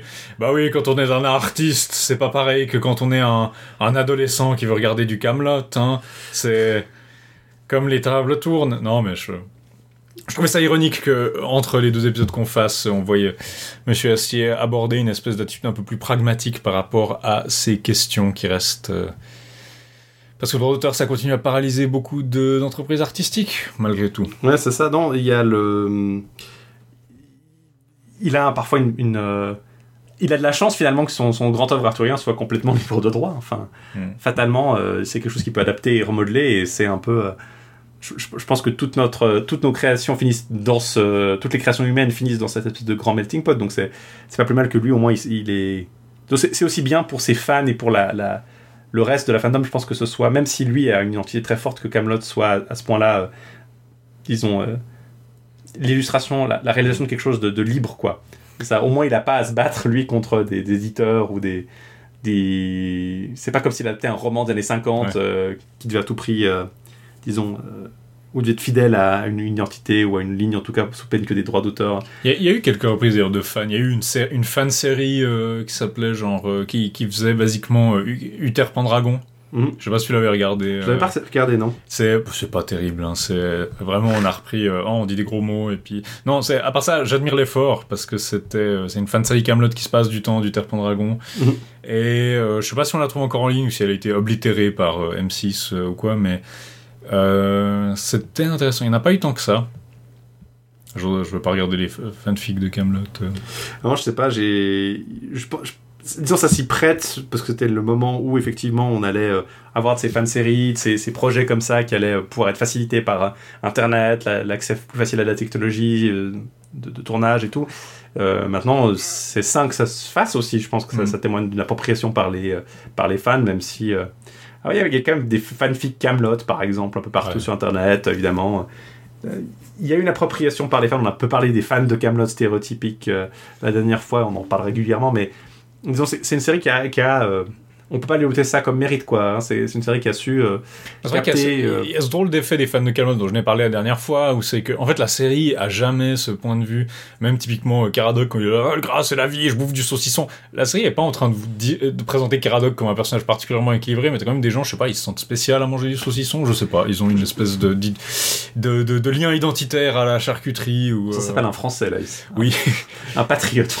C'est- c'est un membre du Rassemblement National. Non, la euh, France. Je suis a- un peu excessif peut-être là-dessus, mais. pas enfin, n'importe laquelle. disons, la, la charcuterie et le gras, il y a, disons, une, une, une, identi- une- une certaine identité française basée là-dessus. Mais comme euh, je disais, c'est exactement ce qui s'est passé avec Boulette, euh, qui, retrouve, qui se retrouvait avec des gens qui, qui, qui venaient en dédicace. Moi, je mange que de la viande. euh, La viande, c'est la force. La viande, c'est la force. alors que Boulet végétarien ou vegan, je sais plus maintenant. Ouais, si- puis qu'il avait, puis qu'il critiquait ça. Je sais pas. Je pense que c'est un peu inévitable d'une certaine manière. Euh, puis le, le fait que effectivement, je dois dire que pour des gens qui font des trucs arthuriens depuis un peu plus de trois ans maintenant, effectivement, ça peut être un peu fatigant à chaque fois que tu postes un lien ou quelque chose, qui est toujours quelqu'un qui te réponde bocal à anchois ou c'est pas faux. Ça peut effectivement être fatigant. Mais le truc c'est que si c'était pas ça, ce serait des mecs qui feraient des références à Sacré Graal des Monty Python, quoi. Donc euh, Effectivement. c'est-à-dire que d'ici à ce qu'il y ait le prochain truc drôle, euh, peut-être si on arrive, si on faisait des trucs drôles plus souvent, peut-être qu'on en aurait un peu plus de variété, je sais pas. Donc euh, moi je vois, je me suis un peu habitué aussi.